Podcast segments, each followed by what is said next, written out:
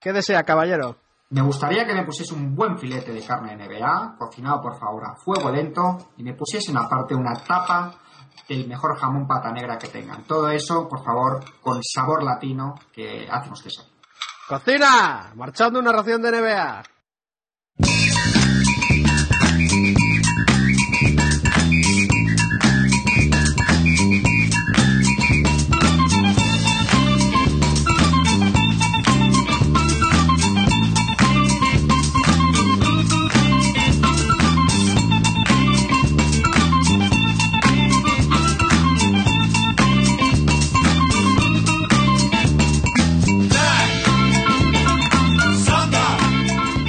Bienvenidos a Ración de NBA, episodio número 181, donde solo hablamos de baloncesto, somos independientes y no nos casamos con nadie.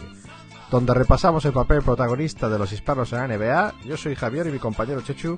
Como siempre, os voy a presentar el menú del día, pero antes recordaros también, como siempre, que mandéis sugerencias o comentarios a través de nuestro correo electrónico comentarios arroba raciondenba.com y que podéis eh, descargar este podcast por iTunes, por iBox, por nuestra web, por la página web asociada somosnba.com y probablemente de muchas otras formas. Así que Chechu, hoy, no miento, programa cargado. Hoy no es que sea un programa cargado, es que esto va a ser el camarote de los hermanos Marx o la jaula de las locas. O un eh, episodio de Benny Hill.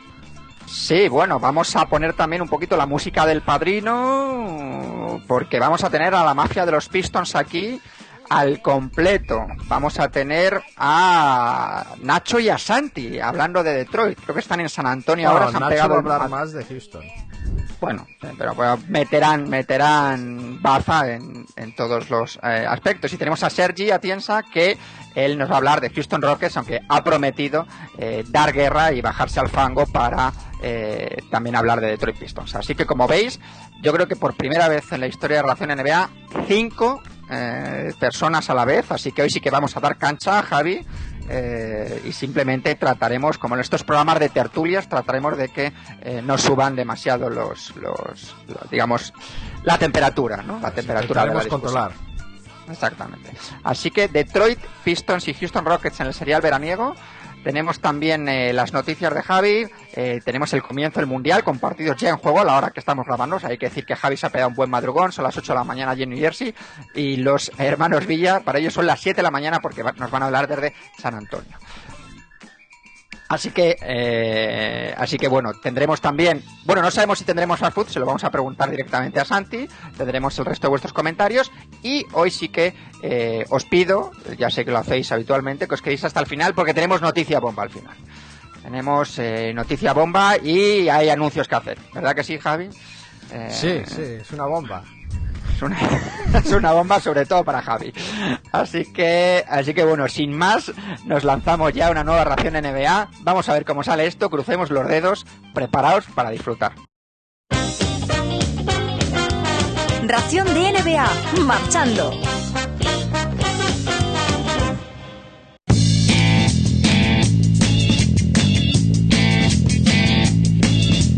Can I be the tribe? Can I belong to the tribe?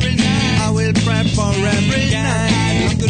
Can I belong to the tribe? Have I to commit a crime?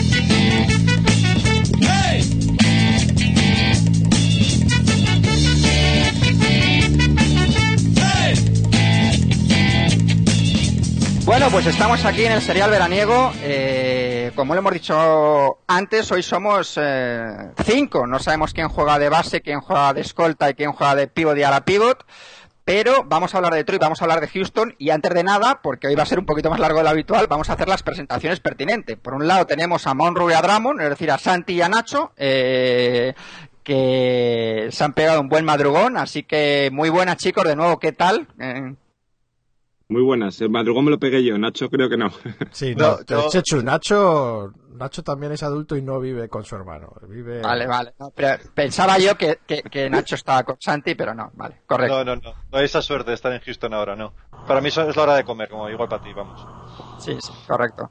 Y luego tenemos a Sergi. Sergi también eh, tampoco está en Estados Unidos, eh, desde Barcelona. Sergi, así que primera vez creo que estás aquí. Así Sí, que Saludos, ¿qué tal? En línea sí, hice un... Una vez os envié un MP3 que Eh, pero el, el Misifu, ahí. El famoso Misifu. Sergi nos viene, nos viene a hablar de Houston, aunque ya, como hemos dicho antes, ha prometido meter baza hablando de Detroit. Así que muchísimas gracias a todos por estar aquí, los que se han pegado el madrugol, los que para ellos es la hora de comer, eh, así que todos hacemos un pequeño sacrificio por la audiencia y vamos, eh, sin más, eh, vamos a empezar por Detroit Pistons. Voy a hacer yo un pequeño resumen de lo que fue la temporada pasada y luego eh, ya eh, Santi pues me habla de lo que le pareció a él y, y vamos hablando de lo que ha sido también este verano para el equipo de, de Michigan. Pues bueno, Detroit Pistons, temporada pues eh, mala, temporada mala, porque estábamos aquí el año pasado. ¿Cómo te poquito- pasas, Chechu? Qué mal empezamos. bueno, yo creo que Santi estará de acuerdo conmigo con eso y para él ha sido incluso mayor decepción, porque estábamos aquí el año pasado un poquito esperanzados, ¿no? Él estaba un poquito esperanzado, es decir, que han acabado con un balance de 29-53, que es exactamente el mismo que el año anterior, eh, cuando eh, habían tenido incorporaciones ilusionantes cuando menos, eh, aunque al final fueron más ruido que nueces, quedaron en el decimoprimer eh, puesto de la conferencia este, quinto año consecutivo en el que no llegan a playoff, sexto año consecutivo que no tienen marca positiva y ya decíamos que el mismo récord que el año pasado. Llegaron en verano Josh Smith, eh, llegó Brandon Jennings y llegó, y llegó también el novato Kentavious eh, Caldwell Pop y yo creo que los tres han salido han salido un poco rana, ¿no? Y el entrenador, ¿no? El entrenador, Morris Six, que es que mm, su paso ha sido muy fugaz, muy fugaz. Eh, decir que ya digo que las tres grandes incorporaciones de Detroit eh, pues han hecho, si no mala temporada, porque si miras los números de Josh Smith, la verdad es que tiene números pues de, de gran jugador, 16.7 rebotes, 3 asistencias, pero hemos venido repitiendo a lo largo de toda la temporada sus problemas con el tiro, su insistencia en ponerle a jugar de tres, dado que estaban Monroe y Drummond por dentro, eh, un 26% en triples, eh, y además tirando mucho, tirando más de tres triples por partido, no se ha acabado nunca de encontrar cómodo, no le sa- sacado el partido que se tiene que sacar a este jugador, que ya hemos dicho también muchas veces que es un jugador para jugar o por dentro o en campo abierto, cosa que Detroit con el equipo que tenía pues no podía hacer. Eh, Brandon Jennings, eh, pues ya sabéis todos que es uno de los jugadores a los que más eh, caña le doy. Yo creo que es el jugador de la NBA en el que mayor diferencia hay, mayor trecho hay entre lo bueno que él es y lo bueno que él cree que es. Eh, entonces, Es uno de tus favoritos, Chechu, también. Es uno de mis favoritos. Eh, mis favoritos. Yo creo que ningún equipo de la NBA va a llegar eh, a hacer nada si tiene de base titular a Brandon Jennings. No es que haya hecho una temporada lamentable, pero 37% en tiros de campo, pues es bastante bajo, 15 puntos, 8 asistencias. Y el rookie, pues como los melones, lo abrimos y no estaba del todo bien. Ha ido de menos, o sea, de más a menos. La verdad es que empezaron dándole mucha confianza. Ha acabado con 6 puntos de media. Es, recordemos que es una octava elección del draft del año anterior. 31% en triples y es que el, tema de los tiros de trade en Detroit es, eh, yo creo, el mayor problema que se han encontrado, ¿no? Que tiene una pareja interior muy fuerte, pero que no han sabido abrir el campo porque no tienen tiradores de tres. Es que si ves toda su línea exterior, no hay ninguno que supere el 40% en tiros, de, en tiros triples. El único jugador de Detroit que supera el 40% en tiros de tres es Jerebko. O sea, que imaginaros cómo está la cosa. Jennings un 33, Pop un 31, Stack un 27, Singler un 38, ninguno son tiradores. Y luego, claro, eh, las buenas noticias, pues Monroe y Drummond. Monroe 15 puntos, 9 rebotes, Drummond 13 puntos, 13 rebotes, pero yo creo que las estadísticas pintan mejor de lo que luego realmente fue. No han- eh, tienen que mejorar mucho en lo que son los movimientos ofensivos y desde luego si se apuesta por ellos necesitan que les surtan mejor eh, de balones. Así que eso es un poco el, eh, bueno, pues a grandes rasgos, a grandes pinceladas la temporada de Detroit, pero yo quería y queríamos saber aquí todos cómo lo ha pasado Santi este año. Lo habrás pasado mal Santi, pero, pero bueno, ¿qué te ha parecido? ¿Qué te ha parecido a ti? Bueno, pues la verdad que fue un, año, ya os contaba el año pasado, bueno, que estaba ya no tan ilusionado como, como otros años, porque primero los fichajes de Smith y, Jennings, no sé si os acordáis, pero bueno, a mí no me, no me convencían, no me gustaban, sobre todo Jennings, ¿no? Por un poco lo que dices tú, yo soy también del club de fans de Jennings. Y la temporada, pues la verdad que la empecé así un poco ilusionado, pero luego fui viendo poco a poco que, bueno, que, que el equipo que no funcionaba y que la idea de jugar con, con Monroe, con Drummond y con, con Smith, que suena muy bien sobre el papel, pero que luego a la hora de, de ponerles en pista, pues, pues no funciona. Ya lo vimos, enseguida se vio que no, que no funcionaba, ¿no? Porque ocupaban el mismo espacio todos y la, la zona, pues, tiene un tamaño limitado y los tres no, no cabían. Entonces Smith, al final, eh, estaba un poco como forzado a, a hacer tiros desde fuera, que es, que es malo, y la verdad que hay que reconocerle el mérito de que aunque seguía fallando, él seguía tirando una y otra vez, ¿no? Yo creo que ahí fue un poco también problema del entrenador, que no le supo, no sé, decirle, oye, no, no tienes que tirar de, de tres, porque él seguía, seguía y, y, y muy mal. Y, y bueno, el año pasado, pues nada, pues a olvidarnos de él.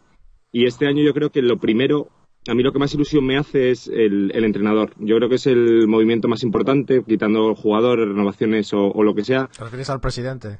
a, bueno, nuestro presidente de operaciones y, y- y Nuestro entrenador. presidente de operaciones, qué corporativo, Santi. Suena, suena muy bien, suena muy bien esto, ¿eh? Y yo creo que es un entrenador que por fin Detroit, después de tantos años teniendo pues nombres que bueno que no convencían a nadie, pues por lo menos tiene un historial, tiene, bueno, ya sabéis que, que es uno de los de los entrenadores con, con mejor porcentaje de victorias en, en la historia de la NBA y ha jugado los playoffs siete veces, pues después de, como decías tú, cinco años sin, sin llegar a, a los playoffs, pues yo creo que, que con él, por lo menos, es realista pensar que, que se va a conseguir. Eh, de todas formas, no lo veo tampoco como algo, algo seguro. ¿sabes? Tengo muchas dudas de conseguirlo por, porque, bueno, porque Jennings sigue en, en el equipo, que mi sueño era en verano pues conseguir que, que se fuera. Todavía, de hecho, bueno, sueño con que, con que se vaya. Y luego un poco la duda de, de Monroe y, y Drummond. Yo defendía mucho que se quedara Monroe eh, con otros aficionados de, de los Pistons, pues bueno, pues tenía un poco discusiones porque ellos piensan que, que es mejor que, que se vaya, yo pienso que es mejor que se quede. Y mis razones para que se quede es porque es un jugador joven, porque siempre rinde, no se lesiona. Y yo creo que ahora con un entrenador como Van Gandhi, creo que pueden, bueno, eh, Monroe y, y Drummond, pues, pues rendir, ¿no? Yo creo que hay que darles una, una oportunidad. Bueno, yo creo que la... No, no, eh, sigue, sigue, Santi. No, no, no, sí, sí, sí, sí, es que estoy aquí soltando el... Eh, por, por ir un poco eh, por orden en lo que es el verano, primero se va Joe Dumars después de no sé Sí. cuántos años llevaba en Detroit. ¿Qué le despedimos? ¿Con, con aplausos, con pitos, Hombre, pero disparidad de queda, opiniones? no está ahí como de tapado todavía la organización de alguna manera. Eh, No sé está ahí un poco, si está escondido, ¿eh? No está, ¿sabes? No, no, no acaba de marchar del todo. Eh, y de March, mm, claro, es que yo me acuerdo de él más como jugador, entonces me, da un poco de, ¿sabes? Como, no sé, como, como pena, un poco de, de despedirle con pitos. Lo único que, claro, que hizo algunos movimientos, pues bueno, como Charlie Villanueva, como Stacky, como, como Ben Gordon, que hipotecaron un poco el futuro del equipo. Y, Pero consiguió, pero les trajo un título, ¿no? Como, o sea, Sí, yo creo eso- que las- yo creo que eso te da, eso, eh, eso te, da que necesitas por lo menos, o sea, pitos no, eso te quita los ha pitos. estado viviendo de las rentas, ha estado viviendo de las rentas. Hay otros que, que, que no tienen renta de las que vivir y ahí están. Que lleva seis años, todos los movimientos son fallidos, todos. Sí, Sí, pero es eso, que la, la última parte de, bueno, esos últimos años, eh, pues tuvo cosas malas, pero es verdad que luego, dentro de unos años, nos acordaremos que, bueno, que Dumars también hizo, hizo cosas bien, ¿no? Tiene, trajo a Drummond, trajo a Monroe, yo creo que son buenas elecciones, y, y bueno, tampoco es para despedirle, ¿sabes? Yo creo que hay que reconocerle también el trabajo y, y, bueno, sobre todo que es un histórico de, de Detroit, ¿no? A mí me duele mucho, pues, hablar mal de él, porque era uno de mis favoritos.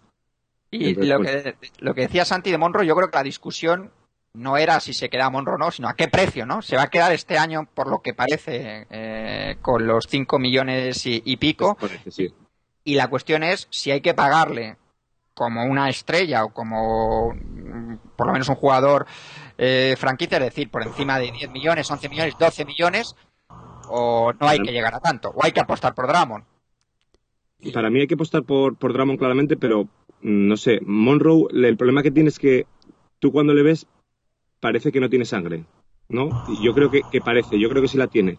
Tiene problemas en, en defensa, sobre todo. En defensa es un jugador que la verdad que te, condiciona mucho.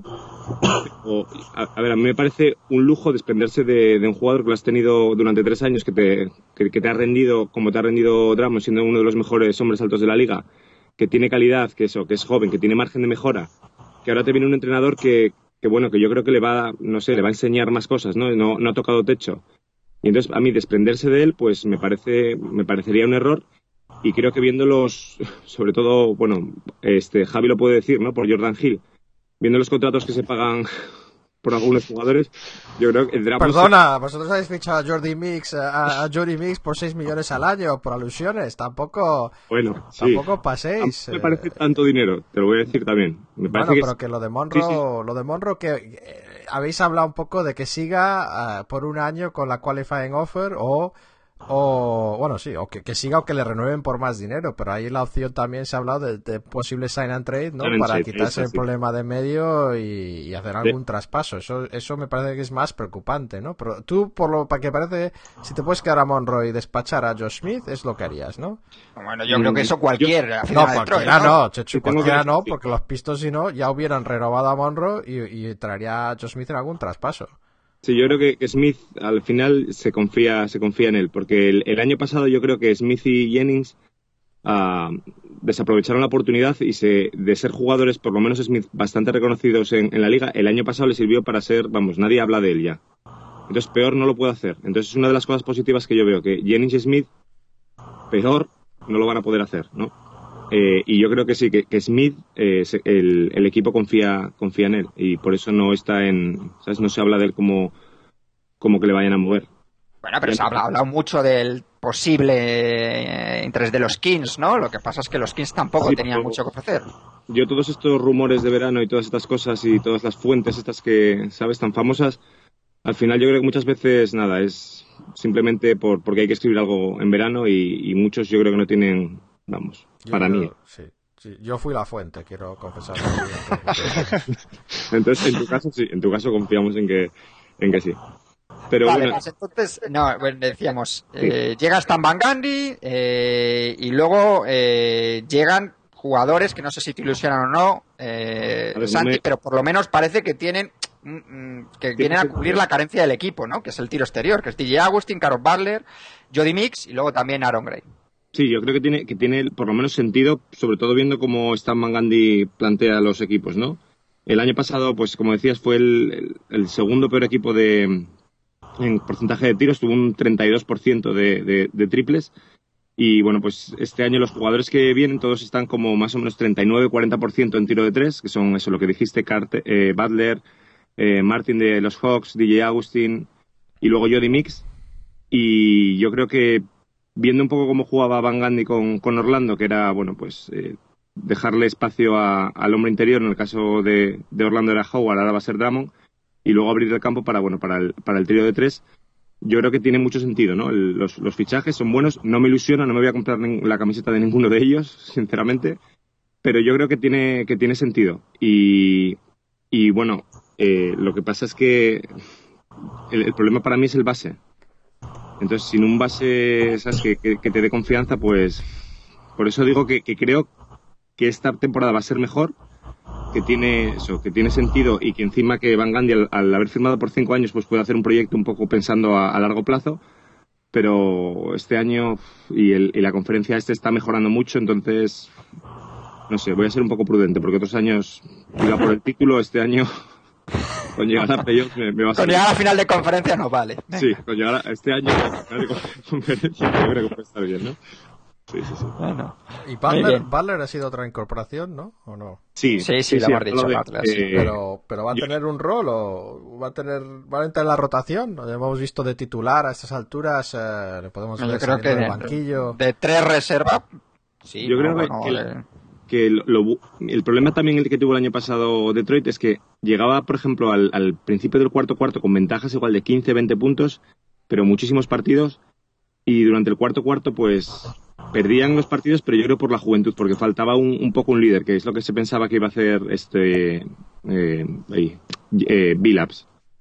Eh, no lo hizo y yo creo que bueno traer por ejemplo a Balder y ese tipo de jugadores ya un poco veteranos y un poco que saben de qué va la liga viene bien ya no tanto en, en la cancha sino fuera de ella, ¿no? Porque yo creo que tiene que, que ayudar a, a gente que es, que es muy joven, porque no olvidemos que Detroit tiene un equipo muy joven.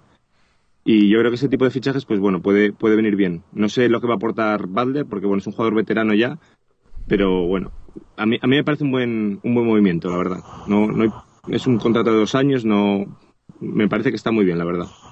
Y, y la baja, dos bajas muy, muy importantes de, de perfil histórico aquí. Una la de Rodney, Rodney Stuckey y la otra la de Charlie Villanueva. Comenta, comenta tus impresiones. Bueno, Ronnie está aquí que se ha ido, que se ha ido echando un poco pestes, ¿no? Ha dicho que, que, que- que estaba allí con gente que está acostumbrada a perder y que él, claro, que eso le ha llevado a enfrentarse con muchos compañeros. Sí, es que bueno, el año pasado se hablaba mucho de, de que había como un poco de mal rollo, ¿no? No se sabía si era Smith, si era Jennings, pero bueno, la química del equipo se habló varias veces de que no era la, la mejor para, para ganar partidos.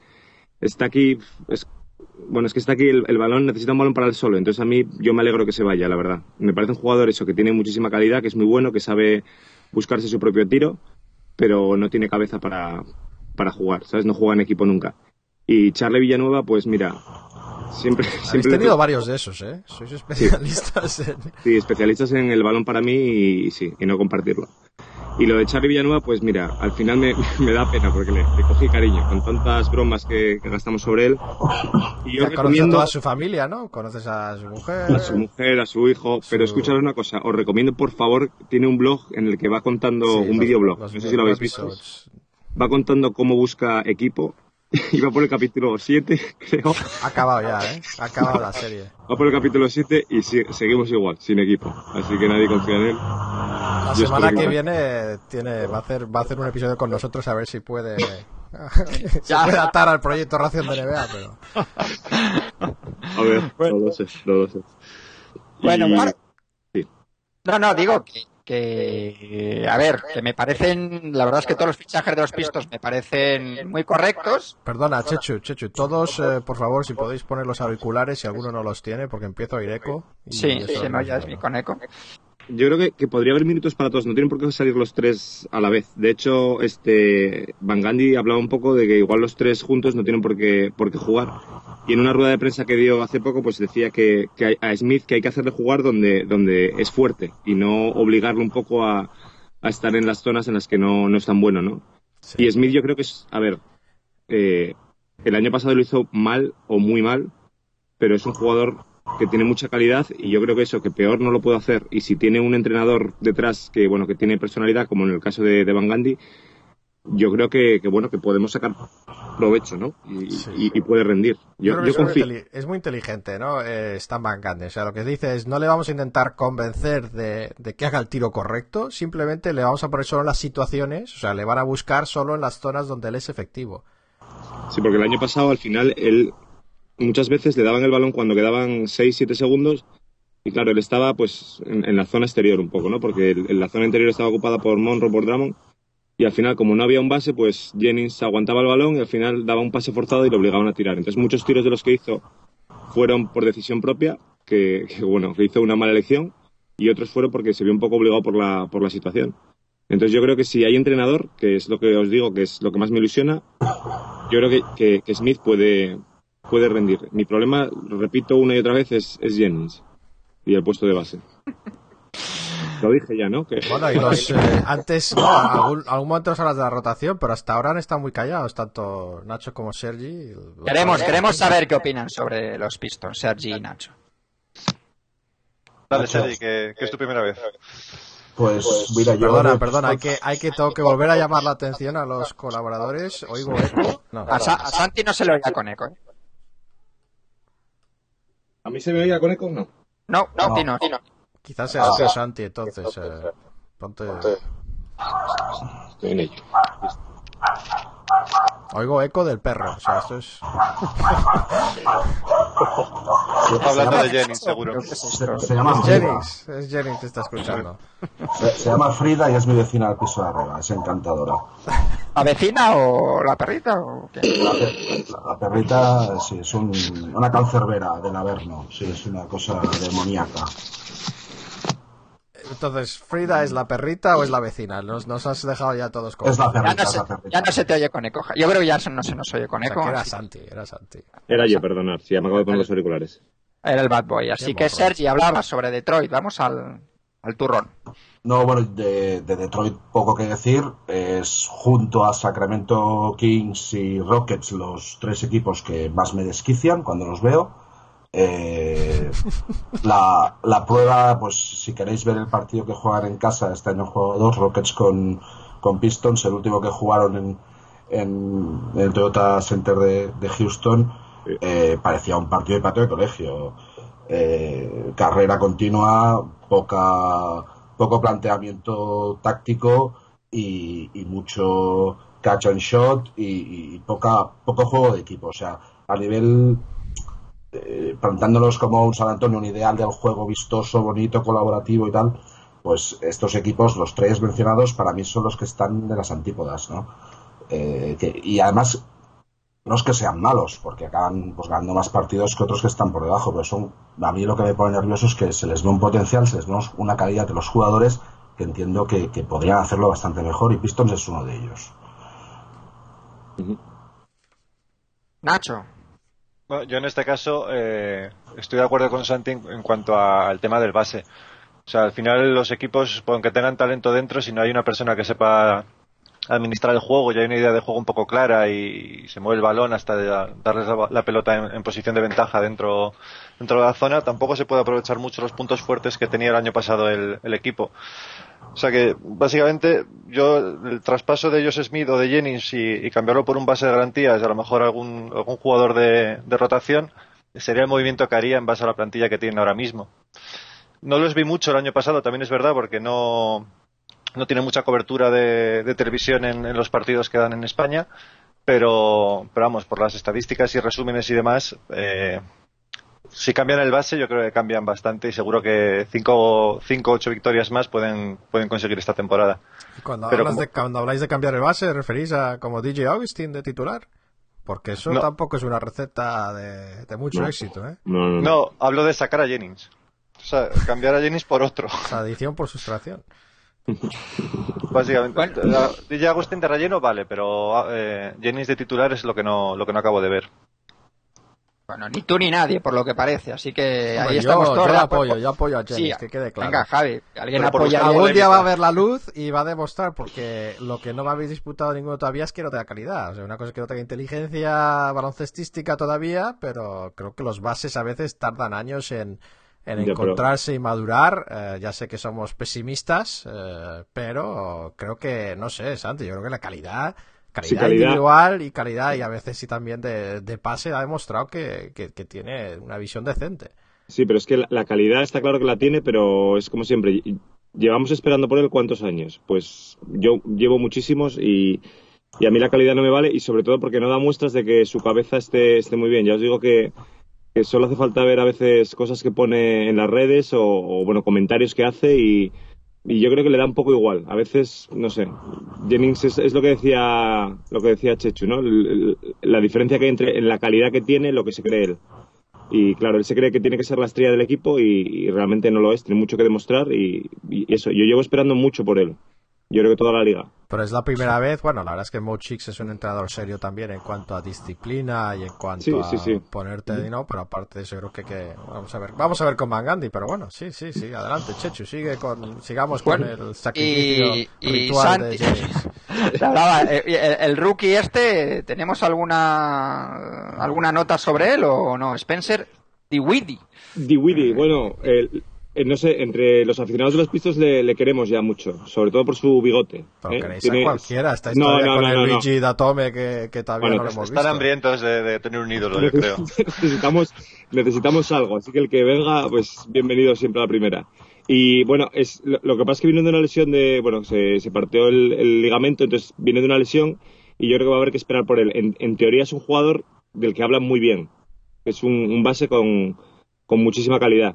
¿Es Pero base que- o es Ah, pues ya está base titular. Sí, bueno, bases puede jugar de escolta también, va a haber que un- ver un poco cómo, cómo llega, pero esta, la temporada pasada en, en la universidad pues se, se lesionó y hay que esperar pues nada, igual cuatro meses más a que, a que llegue, entonces no, no contamos mucho con él.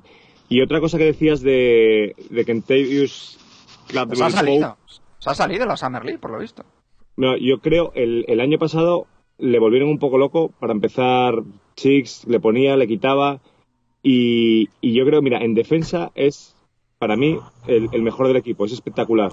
Y yo creo que los tiros le van a acabar entrando, porque, bueno, yo la verdad que me tragué el año pasado, pues, pues de los 82 igual me tragué 70 partidos. No sé por qué, pero bueno, lo hice. Y, y este jugador, sinceramente, yo confío en que, en que lo va a hacer muy bien. Y esta temporada puede ser, pues eso, una temporada importante para él, ¿no? Eh, y yo, eso, co- confío muchísimo en que lo haga bien. Pero bueno. Pero bueno. Pero Bueno, bueno, y no, me voy y a no hemos hablado porque- de, bueno, de la línea continuista también de algunos jugadores, ¿no? Porque, bueno, habría que meterlo ahora en la discusión de la rotación, ¿no? Pero hemos dicho DJ Agustín, pero claro, tenéis a, a Will Bynum que saliendo del banquillo, normalmente lo ha hecho bien, no se sabe si puede se le puede confiar para más cosas, pero Es que ahí Bynum- está, no sé. Bynum es un jugador que tiene un rol muy, ¿sabes? muy, muy- Es muy sí, muy determinado. Él llega, revoluciona el partido y, y lo bueno que tiene es que con Drummond se entiende genial. Son una pareja que, que funciona muy bien en el pick and roll y, y es un jugador eso que es para un momento determinado del partido, pero bueno, para, es un jugador eso de, de banquillo que le tienes ahí, pero bueno, no puedes darle el, el- el mando del, del equipo, ¿no? Y DJ Agustín, pues lo mismo, es un jugador que el año pasado en los Bulls lo hizo, lo hizo muy bien, a mí me sorprendió bastante, la verdad, pero pues, pues lo mismo, es que a mí el, el- puesto de base, ya lo dije creo que cuatro veces hoy, pero es, lo que más me, me preocupa, ¿no? Yo creo que el juego interior lo tienen bien cubierto, pero, pero bueno, hace falta también alguien que dirija, ¿no? Alguien que tenga un poco de cabeza. Vamos con entonces con, con la posible rotación, ¿no? En principio de base titular y pese a todos nuestros esfuerzos, parece que Brandon Jennings Brandon Todavía Jennings. no ha sido traspasado. A la No, hora de no. a grabar. no sé. ah, de escolta titular, pues ahí tengo mis dudas porque no sé si van a seguir a Jody Mix, a- Jody Mix. Sí, parece, que Jody Mix es el escolta titular o seguir apuntando, a- apostando por Kentavious. Y luego, pues, eh, Josh Smith, Monroe, Drummond. Mm, Me sigue pareciendo que es una mezcla que, que no da. Eh, y luego, pues, en principio de reservas, pues DJ Agustin sería el base reserva, Kentavious, Kyle Singler, que es un jugador que no se habla ni bien ni mal de él, pero que yo creo que a los- todos los entrenadores les gusta porque es el típico jugador, eh, pues bueno, buen defensor, que puede actuar en, en- en varias posiciones, que tira decentemente bien, que, bueno, pues es un- el, el típico eh, novio que querríamos para nuestras hijas, es Kyle Singler, y, eh, y luego pues de, Yo de no la zona interior. ningún novio para mi hija, por cierto. Quiero que esté, esté paradita, callita en la casa, encerrada hasta que...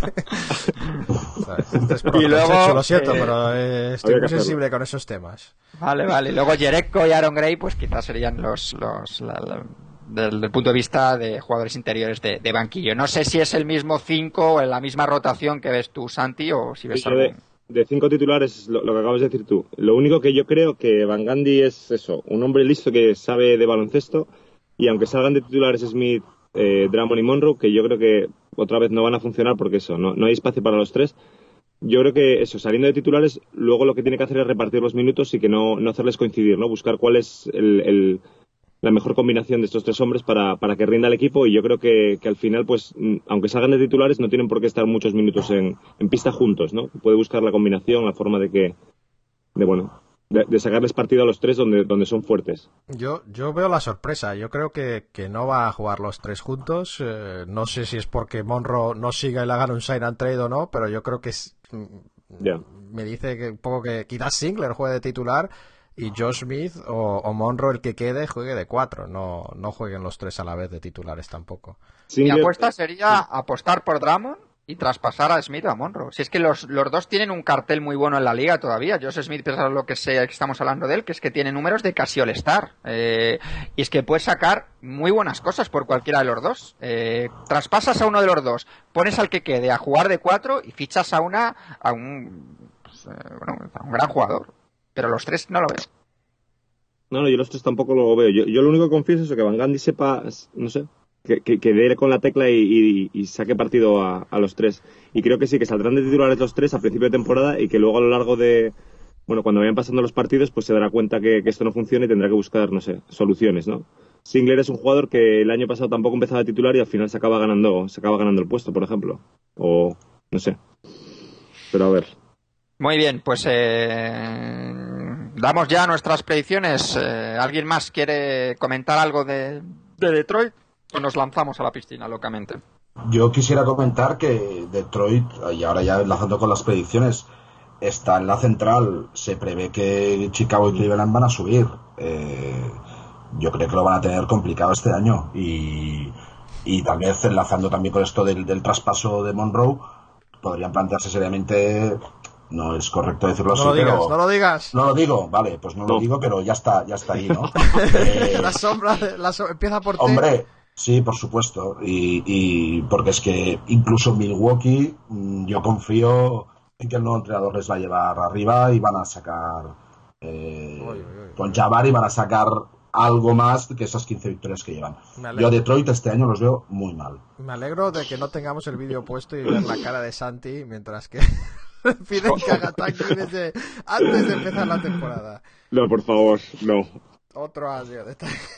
No, no, no. No, no, no.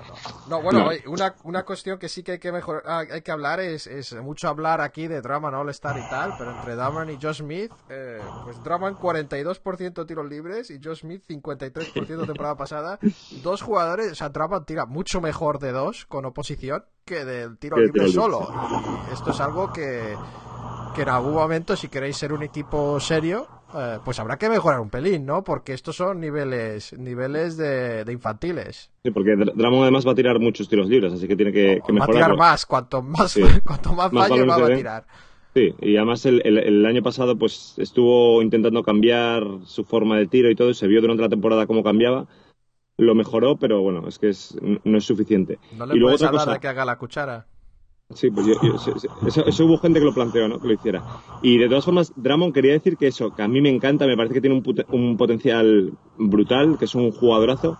Pero yo el año pasado, las veces que le vi jugar contra Howard, del que tanto critico y, y todo eso, y encima yo estuve en el partido este que comentaba Sergi de, en el Toyota Center, es que Howard se lo, se lo come a Drummond, sinceramente. Entonces, a, a Drummond hay que darle, yo confío en que sea el futuro del equipo, que va a ser bueno, un- uno de los mejores pivots o el mejor de, de la liga si sigue trabajando. Además, yo creo que, que tiene cabeza, pero que todavía, todavía le falta mucho. Todavía le falta mucho y tampoco, no sé, a mí a veces me parece un poco exagerado, ¿no? Tiene números y bueno, pues cua- cuando, cuando mejore y llegue y alcance todo su potencial, los números van a ser, bueno, espectaculares, pero todavía le, le queda mucho. Yo creo que darle la responsabilidad ya y el mando del equipo a mí me, me parece un poco arriesgado, la verdad. Pero bueno, es una opinión que tengo, que tengo yo. ¿Cuál es el techo de Drummond?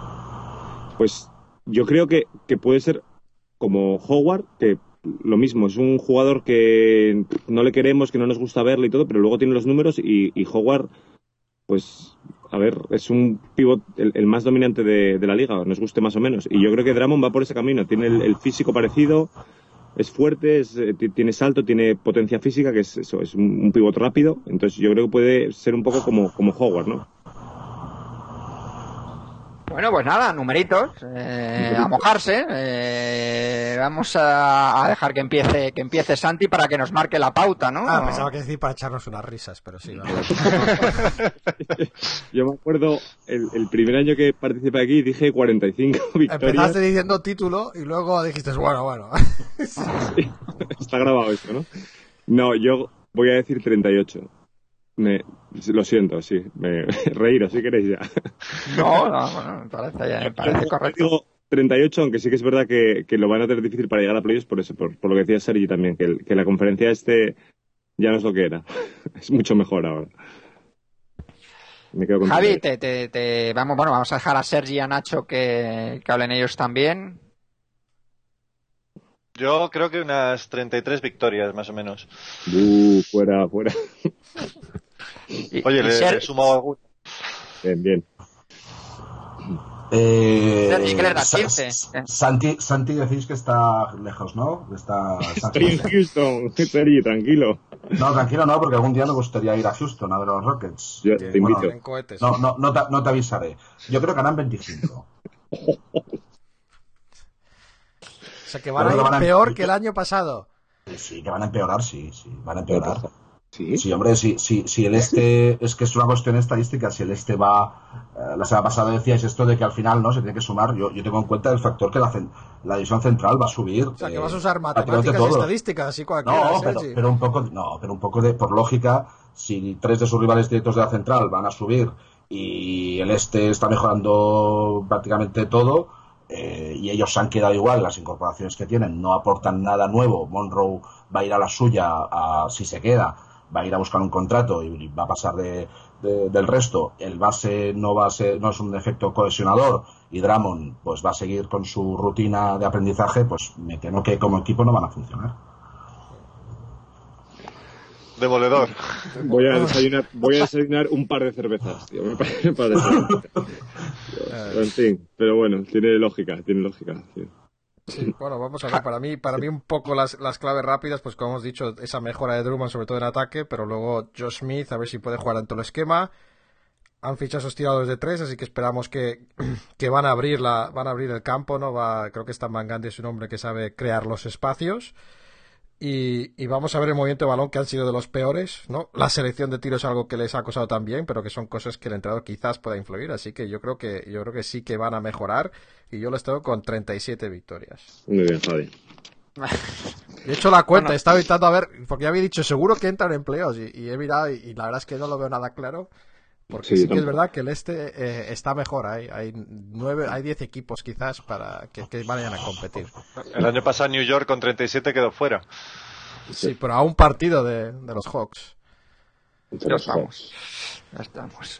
En fin, yo les doy 35, creo que van a mejorar. Creo que mejoran el equipo con respecto al año pasado. Si tú pones una balanza lo que han perdido y lo que han ganado, evidentemente en cuanto a jugadores es mejor, porque lo el único jugador importante que han perdido de la rotación el año pasado es Staki.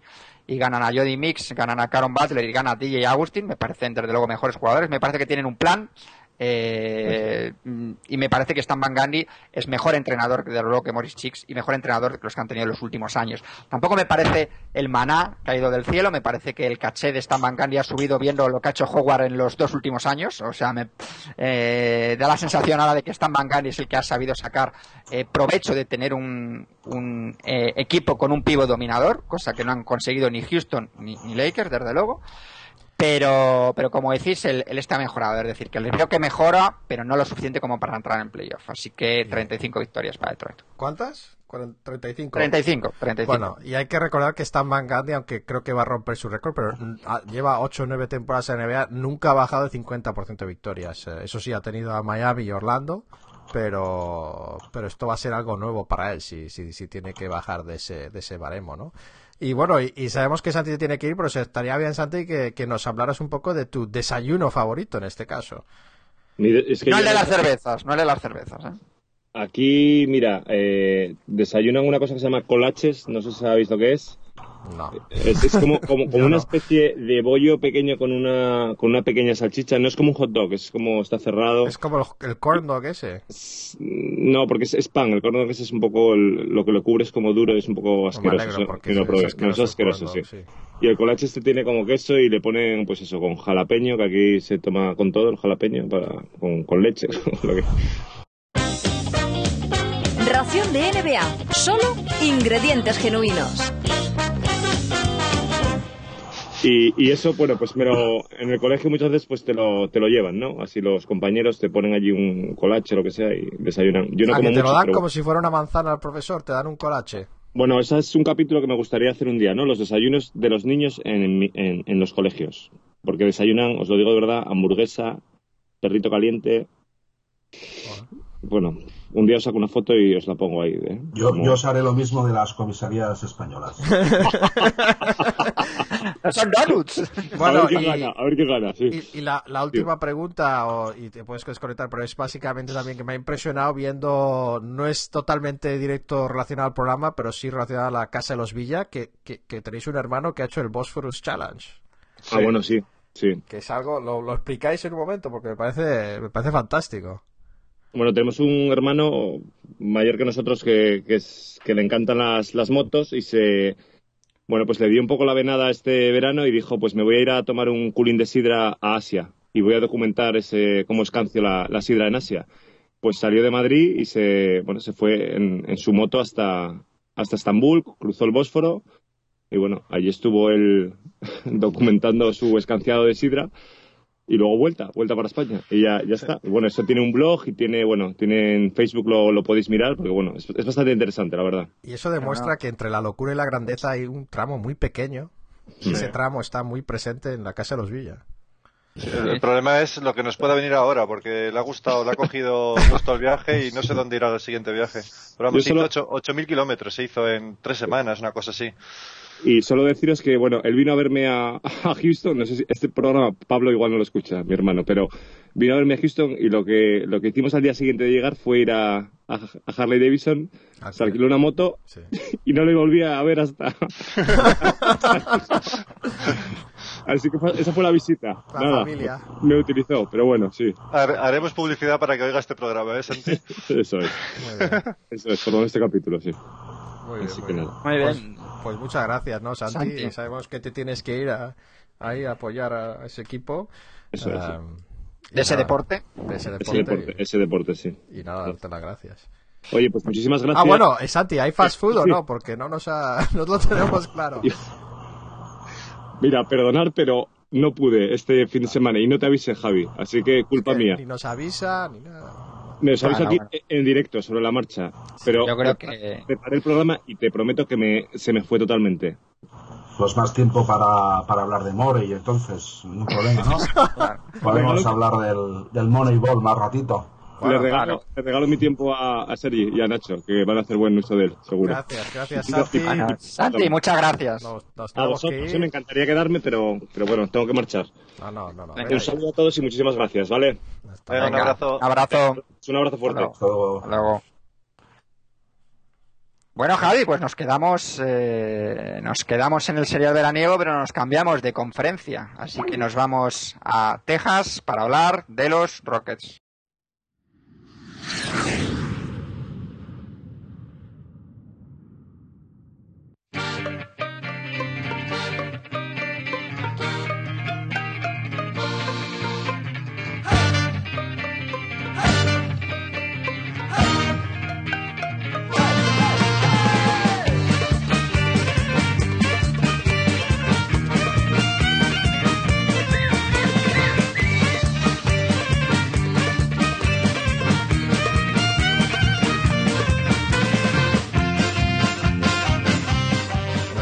En, Houston, acabamos de, cruzar el avión con, con Santi que se iba que se iba al partido de su hijo.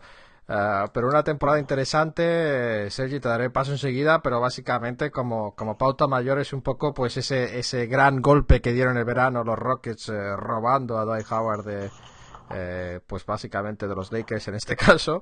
Eh, enhorabuena y, esa, esa temporada pues aun- aunando a dos a dos grandes estrellas, eh, pues esa evolución que ha, ido haciendo Daryl Morey del que hablaremos en el episodio, de ir eh, cambiando pieza por pieza, hacer un poco eh, la mejora cromo a cromo hasta llegar a tener a, a dos estrellas de nivel de nivel importante eh, James Harden eh, y, y Dwight Howard. Luego tiene esas piezas complementarias que les llevaron desde luego a, una buena temporada. eh, 54-28 en la temporada regular, eh, siendo básicamente cuartos, teniendo ventaja de factor campo en el oeste, que es muy, muy difícil. Y eso sí, pues a modo de resumen absoluto, ¿no? Que, que, desde luego Sergi nos contará más, pero eh, acabando la temporada, pues eliminado en primera ronda contra los Trailblazers, que si bien no tenían ventaja de campo, eh, no la necesitaron porque la robaron inmediatamente, eh, pero sí que es verdad que es un equipo que, que aun siendo quinto los Blazers estaban empatados a victorias, no tenían el mismo récord.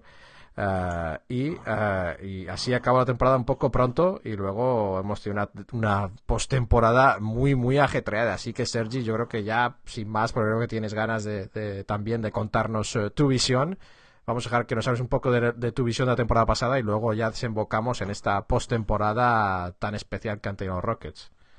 Eh, bueno, eh, dos partes de temporada muy marcadas. Eh, hasta enero, pues hasta, diciembre, tuvieron los problemas que no sabían acabar de ensamblar la, la, pues a, con Howard. A partir de enero, pues ya vieron que, que eran incompatibles y, y introducieron a, Jones como titular, que ha funcionado muy bien por, por, el perfil que, marca el jugador. Eh, a partir de enero, pues desde enero hasta que termine la temporada, creo que hicieron números del segundo o tercer equipo eh, de, toda, de toda la liga, ¿no? Eh, a mí, como decía antes, pues me sacan un poco de quicio, un poco también porque me, me dejo llevar por la pasión y porque no veo una dirección de juego, no veo una cohesión y, ahora, pues bueno, este verano ha sido un poco calentito para quienes seguimos los Rockets, pues por esto, ¿no? Que esperábamos un, una, ya no una tercera estrella, sino al menos una mejora. Y parece que, que se ha ido, esta mejora está, está bastante lejos.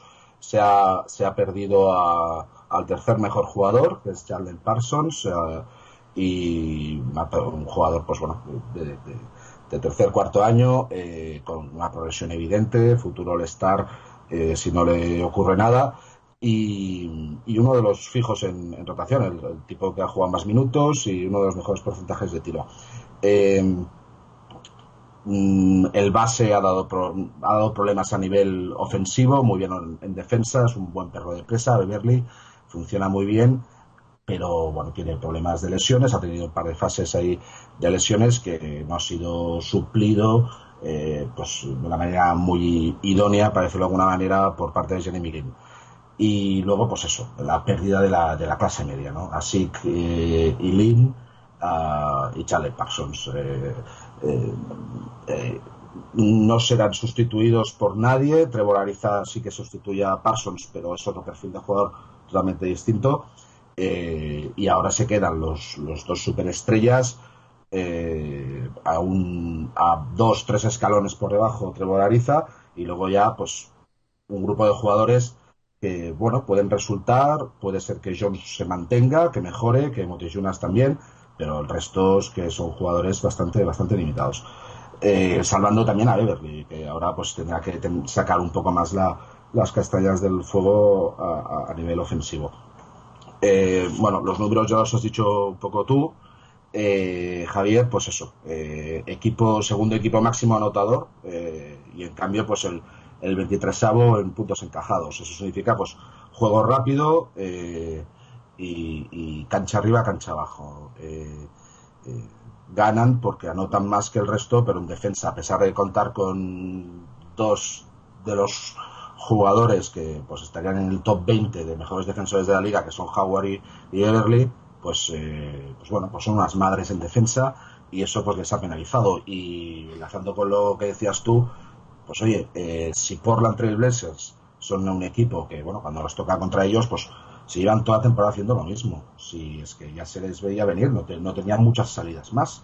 Eh, eh, se, necesitaron tres, cuatro partidos para saber cómo parar a, a- a Aldrich. Pues bueno, pues eso ya, eh, ya hablaremos de Magel, ¿no? De sus, no sé, de su, de su monstruario, eh, de su escasa capacidad de cambiar las cosas, ¿no?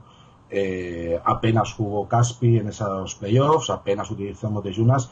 Luego estuve repasando los partidos de regular season contra Blazers y los dos jugaron y lo hicieron muy bien. Y, y, y Aldrich no se fue con esas actuaciones tan soberbias. Hombre, De no hecho, me irás a decir ahora que la clave fue que, que no jugara Caspi suficiente, porque entonces tenemos otro tipo de problema en este equipo, ¿no?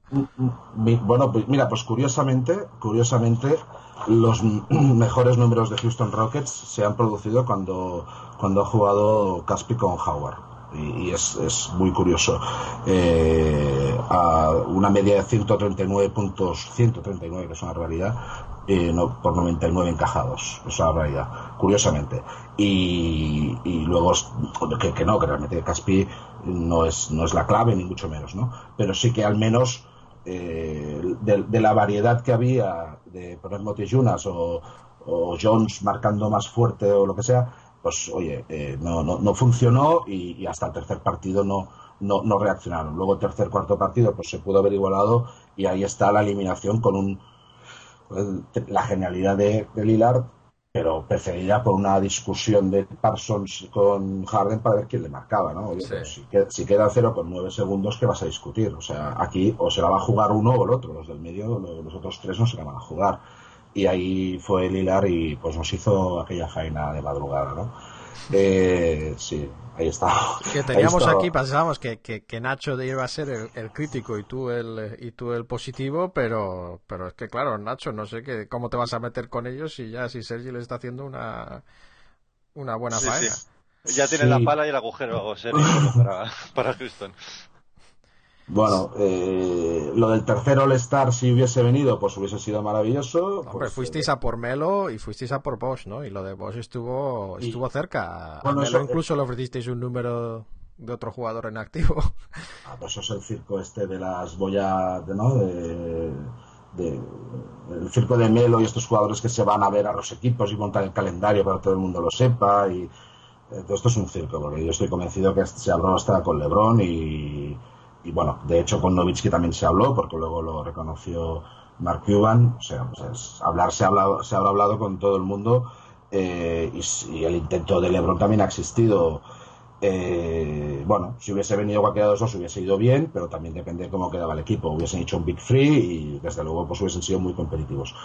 Yo, eh, el precio que se ha pagado pues ha sido ese, ¿no? El dejar un espacio salarial, ¿no? Que ahora pues este espacio salarial, que alguien me diga en qué posición juega, porque no lo sé y creo que ahora ya incluso ya no lo tienen este espacio porque han traído una barbaridad de jugadores que del montón que no que no les veo salida o que no vayan a mejorar nada y bueno, pues eh, poco más. Eh, la cosa de esas 24 horas que hubo entre que Parsons eh, firmó con, con eh, Dallas, que si iban a, iban a igualar la oferta o no, y al tiempo Bosch eh, dijo que se quedaba en Miami, pues ahí fue lo catastrófico, ¿no? Porque ahí pues se te quedaba el hueco, pero y el, y el último eh, All-Star que quedaba en el mercado se, se te iba, ¿no? El último gran objetivo, ¿no? Ahora parece... Entonces, que tu, tu recomendación era que hubieran igualado a Parsons, viendo que podría hipotecar también el futuro, que era un poco el, el- el argumento de, de Morris, sin decirlo claramente, pero que, que les quitaba esa posibilidad de añadir a una estrella, digamos, de más, eh, de más eh, alto standing, de más glamour, ¿no? En este caso, que, que Parsons, ¿tú hubieras igualado o...? Yo hubiese, yo no hubiese llegado a esa situación. Yo hubiese, hubiese sido más precavido. No, yo hubiese renovado a, no lo hubiese declarado, pues eh, agente libre restringido, me hubiese gastado el millón de euros, eh, de dólares ese, y, y me hubiese quedado con 13 millones y me hubiese, y, y, y- y ahora, si un jugador quiere ganar un campeonato, pues es más fácil eh, con un equipo hecho y contrastado eh, buscar un 4, pues ha- han habido varios eh, en el mercado que, se han movido, Greg Monroe mismo, pues podría ser un objetivo, eh, pues a uno o dos años mover a alguien para que, para que venga a tu equipo, manteniendo a Parsons, y luego con Parsons pues ya ya aplazas el problema al año siguiente, pero al menos este año, de cara a este año, te vas a, a un nivel de competitividad absoluta. Yo, mm, puestos a hacer ciencia ficción, me voy dos años atrás. Yo no entiendo por qué traen a Howard. O sea, Howard es un referente, es un pivot dominante, es fantástico, maravilloso, pero es que Morris había gastado, dos- una- un año antes, había gastado en Nasic eh, 25 millones por tres años, y al siguiente trae a Howard. Así que es un pivot extraordinario y, bueno, yo creo que extraordinario, es muy bueno. Sí, Eh, extraordinario quizás sea No, no, un es un esfuerzo de bueno, pues para, para mí son para, para mí son top 10, porque es que los pivots tampoco no son ninguna maravilla ahora mismo en el mercado. Y yo creo que bien acompañado va a funcionar, o sea, es muy funcional. Y los Pelicans yo creo que van a pegar un salto, aparte de la proyección que lleva Anthony Davis, van a funcionar muy bien. Y Sí, bueno, ese ya- juego ya- interior va a dar miedo, eso, en eso yo creo, yo creo que eso- estos dos van a funcionar, ¿no? Eh, bueno, eh, han solapado allí dos, dos al menos salar- a nivel, en términos salariales han solaparon ahí a, a- un superestrella con un con, con, con Asik y la cosa no, no ha funcionado. Suerte han tenido, mucha suerte han tenido con, con Jones, que, que está funcionando, un, un D-League de estos que, que bueno, pues que les ha salido muy bien la cosa y el tipo pues eh, corre, eh, lucha y sin ser un, un jugador pues eh, extremadamente fuerte y tal, pues se, se, se da unas buenas peleas con, con, con los eh, power forwards, con los pivots rivales y para mí para mí una, una de lo mejor del año ha sido ha sido, Jones. Sí, fue un buen, fue un buen eh, fichaje Terrence Jones, desde luego, en el, en el draft. eh, eso fue buen ojo. Yo creo que ha tenido buen ojo nuestro amigo Daryl Morey en esto, ¿no? Pero como decías tú, el estilo del año pasado, pues un poco a meter eh, cuanto más eh, puntos posibles y eso se demuestran que fueron el, prim- el, el equipo que más triples metió y luego uno de los que tenía mejores eh, porcentajes de dos, así que lo hacen muy bien en cuanto a que, digamos, seguían el esquema de, de ser muy disciplinados y o tirar de tres o tirar, digamos, dentro de la zona con altos porcentajes. Y luego otra característica que tienen es que son consiguen forzar muchos tiros libres, ¿no? En parte es porque, porque Howard tira mal, en parte es porque Harden exagera un poco las cosas y busca el contacto, pero es algo que creo que quizás vayamos a ver una, una evolución, ¿no? Vamos a ver, eh, vamos a ver, yo creo que han dado un cambio hacia lo defensivo con el fichaje de, de Ariza y, y librarse del de Lin y más protagonismo de Beverly. Vamos a tener un equipo que va a tener tres jugadores eh, claves que son están entre los entre digamos la la élite, ¿no? Entre comillas, la élite defensiva. Eh, eso creo que va, va, va, a tener que cambiar forzosamente el, el, estilo de juego. No sé cómo, cómo lo ves tú, Sergi y Nacho. Mm, Nacho, si Bueno, eh, yo creo que también eso gira un poco en torno a, a dar más protagonismo a Harden y a Howard y los demás que defiendan, que al final son los que se autorigen como líderes del equipo, que, que por calidad y estadísticas así es, pero, vamos, a mí realmente el equipo no me convence en cuanto a los movimientos que han hecho. Eh, lo que decíais, eh, es uno, uno de los máximos anotadores, pero han traspasado al tercer y cuarto máximo anotador del año pasado, como son Lini Parsons. Traen Ariza, que es un jugador más, más defensivo. Y luego, en, en cuanto a refuerzos, aparte de la salida de ASIC, eh, en algún artículo leí que, muchas de las estrellas de la NBA, eh, a través de llamadas, contactos y que se conocen desde, desde universidad o high school, eh, pueden reclamar la, la, venida de jugadores. Pueden, LeBron puede hacer que vaya Kevin Love o, o Kobe puede intentar que fuera Howard en su momento, pero realmente con Harden y Howard por la mentalidad, por los comentarios que hacen, por- como por ejemplo el desprecio que hizo, desprecio relativo, pero el comentario que hizo cuando Parsons se fue de que da igual, es un jugador de relleno, aquí solo importamos Harden y, y Howard. Bueno, eso has hecho una traducción más liberal de lo que dijo. Lo que dijo no estuvo bien, pero tú le has dado otra vuelta de tuerca. ¿Qué, qué, qué dijo exactamente? Yo, No, o sea, sí, yo- bueno, que dijo que, que es un jugador complementario y, Eso. y, y que, o sea, que los demás son jugadores complementarios y que, y que lo podrán cubrir, ¿no? Sí, yo hice una interpretación negativa, pero... No, es negativo, pero que lo has traducido con todas las palabras. Vale, demasiado pasión. Ha habido un poco de opinión, no solo traducción. Pero, pero vamos, me refiero en eso, en el, en el sentido de que el equipo para mí eh, no tiene un... O sea, Harden se quiere autoerigir como líder, e igual en la selección de Estados Unidos, y no creo que tenga madera de líder. Sí, li- sí talento, pero no, no cabeza y madera. Y Howard es un gran jugador, pero tampoco le veo como líder. A pesar de que muchos argumentan que en Orlando sí que se, se pudo ver su, su liderazgo para llevar a Orlando a las finales. No sé, a mí el equipo no me, no me inspira mucha confianza y no sé si tienen una idea clara de qué quieren hacer. Yo, por, por lo que decías, pues, que tienen idea clara, no, es que no, creo que no, y que no han suplido, no han suplido su gran carencia. O sea, Houston tiene un repertorio en ataque muy, muy triste, muy triste, y, y han conseguido funcionar, pues siendo el equipo que hace más contraataques, eh, Harden es el, el jugador que, anota más puntos por partido en contraataque de toda la liga, eh, buscando el triple, mm, pues, pues un tercio de sus tiros, un tercio, que es una barbaridad, son, son tiros de, de tres y luego pues eh, entre los 15 y los 19 pies pues eh, tiran una tercera parte, o sea, es el último equipo con 345 tiros en toda la temporada y es una tercera parte de lo que ha tirado el siguiente que es eh, Minnesota. Esto es un poco, Eh, es el Moneyball a la máxima expresión en sentido, ¿no? Que es, que es tirar, eh, tirar los triples y tirar dentro de la zona, ¿no? Que, y, O sea, ir a- ir a un es que tiene una buena disciplina haciéndolo, pero que claro, que no es, no, a eso no se reduce eh, todo el básquet, ¿no? Claro, eh, luego te miras eh, a los Spa- a los Spurs que sale cualquiera, sale eh, Bonner y te tira de cualquier lado, cualquier momento, se pasan el balón y, el repertorio que tienen pues es es, eh, es mucho más difícil de defender. Los Rockets pues ya sabes lo que van a hacer, tienes que correr, tienes que intentar sacar a, Howard de la zona para que no te coja el rebote ofensivo y, ya está, ir tirando, o sea, no no no ellos ellos van a hacer siempre lo mismo, no saben hacer eh, no saben hacer, no tienen gran variedad. Pero lo que sí que creo un cambio este año es que Harden, eh, Harden para mí es muy bueno, eh, es muy bueno sí, sí, realmente. totalmente de acuerdo. Y creo que realmente eh, no, no se autoerige como líder, sino que este año va a ser eh, tan bueno como joven. Él y LeBron son los únicos jugadores que han promediado más de 25 puntos y 6 asistencias por partido. Y, y esta misma estadística en los últimos 20 años lo han logrado solo 6 o 7 jugadores. Yo creo que este va a ser el año de Harden y, y va a funcionar porque es que ahora ya no hay excusas. Ahora en ataque es que es él y él, porque es que Ariza en, en ataque, Sí. eh, cuidado que no es, no, no es- tampoco es cojo, tiene una- un promedio de 3 muy bueno, eh, creo que supera el 40%, eh, pues que es eso, ya nos damos otro tipo que está, va a tirar de 3.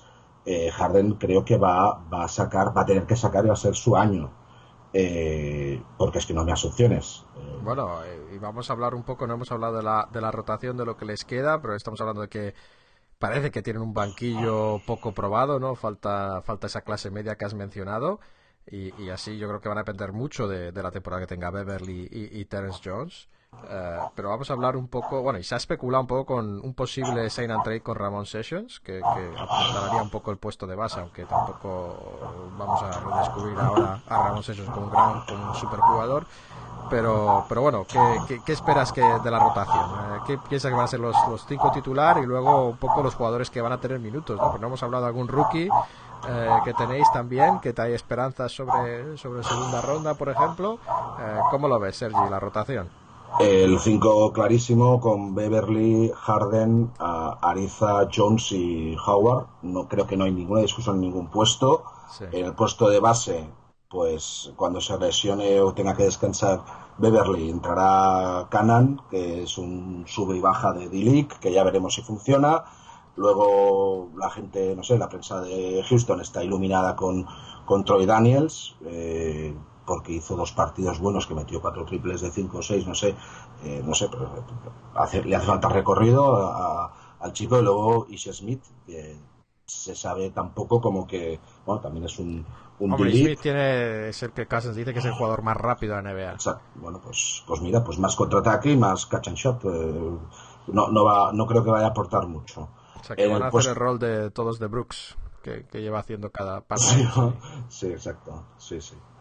Eh, lo- la diferencia es que Brooks tiene una experiencia. A mí Aaron Brooks, eh, lo que vi me gustó eh, este año y no me No, sorprendió. no- no me sorprendería que acabe otra vez con, con vosotros, porque cada año empieza en un lado sin equipo y acaba fichando por los Rockets. Bueno, creo que hasta los Bulls, ¿no? Se ha ido. Juraría que es- Veremos juraría cómo que- acaba el tema. Y Pero luego, bueno, pues, me has dicho el base, pero no hay más puestos aquí. ¿o? Sustituto de Harden eh, no hay. eh, le van a le van a poner al, a, a Nick Johnson, que creo, bueno, yo hacía broma un poco en Twitter con él. eh, ha funcionado en Summer League. eh, y bueno, eh, Gonzalo pues hablaba de él, pues que, que era un, un, un buen elemento, también puede jugar de base. De linaje. Es, es el sobrino, ¿no? De, Sí. de Dennis Johnson y sí, alguna, alguna similitud tiene con él, eh, facial y bueno, eh, poco más. En el puesto de alero, eh, sí, poco más por ahora, claro, es que el chico aún tiene... No, que- además que es, eh, que es un jugador atlético y tal, ¿no? O sea, que Dennis Johnson no se, no se le conocía por los bates, precisamente. Exacto, exacto. En el puesto de alero, pues a la sorpresa de, de- del jugador de- del Barça que eh, Costas Papanicolau, que ahí creo que, ¿A que que Chechu- va a jugar Papa Nicolau y no Alonso? Bueno, es que se, ha- se han traído a dos del Barça, a Joey Dorsey y a, Sí. y a Papa Nicolau. Esos son los refuerzos de los Rockets. Sí, sí, sí. De- bueno, es que hay varios, hay varios aquí que no, no sé, que, que Robert Covington sigue, eh, Sc- Scotty Hobson que han traído de, y Alonso G que han traído de Cleveland, que no creo que sean jugadores que vayan a hacer nada porque ya no Bueno, Alonso Guía no es que te vaya a hacer mucho, pero sí que ha jugado minutos de rotación normalmente en, en sus equipos en el pasado. Sí, pero niveles eh, muy poco Bajos. competitivos, niveles bajos. o Bueno, sea, por eso estamos diciendo que vuestro banquillo no es tan bueno. ¿no? Es- Pero Sí, tampoco es que tengáis. Eh, Pero es que el banquillo, mejores. el banquillo que existía ya era el, el número 24 de la, de la liga. O sea, ya, ya, ya eh, Asik, Lin, Motijunas, ya, ya, ya era el, ya era uno de los menos anotadores. Si ahora lo empeoras, Pero- y, y, eh, va a ser tremendo. Y, y Chechu y, Nacho también, o el Papa Nicolau. Entonces veis que va. Chechu, creo que tú eres el que nos decía que, que no te fiabas Mucha mucho calidad, pero pero poca sangre, ¿no? Otro más, otro más de los de poca sangre. Mira, no podemos, ¿eh? No, Vale, no podemos no. triunfar con pocas sangres. No, bueno, han hecho una apuesta importante por él. Creo que no sé si la habían firmado por bueno, pues, una cantidad respetable, pero bueno, es de estos jugadores que en FIBA, en el Barça desde luego no, no hemos visto su verdadera dimensión, porque ya sabemos cómo es el básquet FIBA y en el Barça más, porque juegan a una rotación de 10 jugadores. A mí es un jugador que me gusta, es un jugador que juega de tres alto con buen tiro, pero pero ya te digo que vamos a ver cómo, cómo se adapta allí, ¿no? Nos acordamos de Spanulis en, en, en Houston y mira lo que ha, lo que ha acabado siendo. Así que yo veo un problema en el base. Un problema en el base. Lo de Parsons eh, es un jugador que se iba a acabar perdiendo por parte de Houston. Era un caso un poco parecido al de Harden en, en Oklahoma. Si él seguía la progresión que llevaba, mmm, no cabía en el mismo gallinero que, que Harden y que Howard. A mí me parece un problema de concepción del equipo en el sentido que tú no puedes tener a Howard como un jugador intrascendente. Eh, porque es lo que es ahora Howard. Howard es un jugador que que ha pasado de que sea una de las imágenes de la liga en Orlando y que más o menos fuese a ser el próximo casi Shaquille O'Neal en cuanto a dominar la liga, a un jugador que ahora mismo no es ni siquiera la primera opción de su equipo. Entonces, si tú le otorgas la rienda del equipo a Harden, no me parece que debas apostar por Howard, porque que no merece la pena desperdiciarle en un, en un, en un papel secundario, ¿no? Entonces, me parece que es el equipo de Harden, Houston, y me parece que eh, el papel que hace Howard lo podría hacer eh, algún otro pivot y que apostaran, pues, por ejemplo, por un base en condiciones, porque Beverly me parece un agitador, me parece un buen defensor, pero es un base con muchas carencias, pero muchas carencias. Es cierto que Houston es un equipo en el que, por ejemplo, Harden amasa mucho el balón y no necesitan tanto la construcción de, de, la jugada en estático como otros equipos, pero Beverly me parece, desde luego, un base que no da el nivel para un equipo que quiera aspirar, como tiene que apostar Houston, por, por llegar a algo más que primera ronda. Sí, sí, totalmente de acuerdo, totalmente de acuerdo, sí, sí. Bueno, Sí, es un sí. poco la, la jugada, ¿no? De esta postemporada, que, que parece que, que todo lo que ha apostado un poco le ha salido mal, ¿no? Porque recordemos que parte de las bajas de Ashik y Lin es un poco también hacer espacio a Bosch, eh, el tema de Parsons, o sea, todas estas cosas son cosas que, que digamos que, eh, que ha hecho una jugada que, que no le ha salido bien, ¿no? No es, es un poco pues todo fruto de, de, digamos del mismo árbol, ¿no?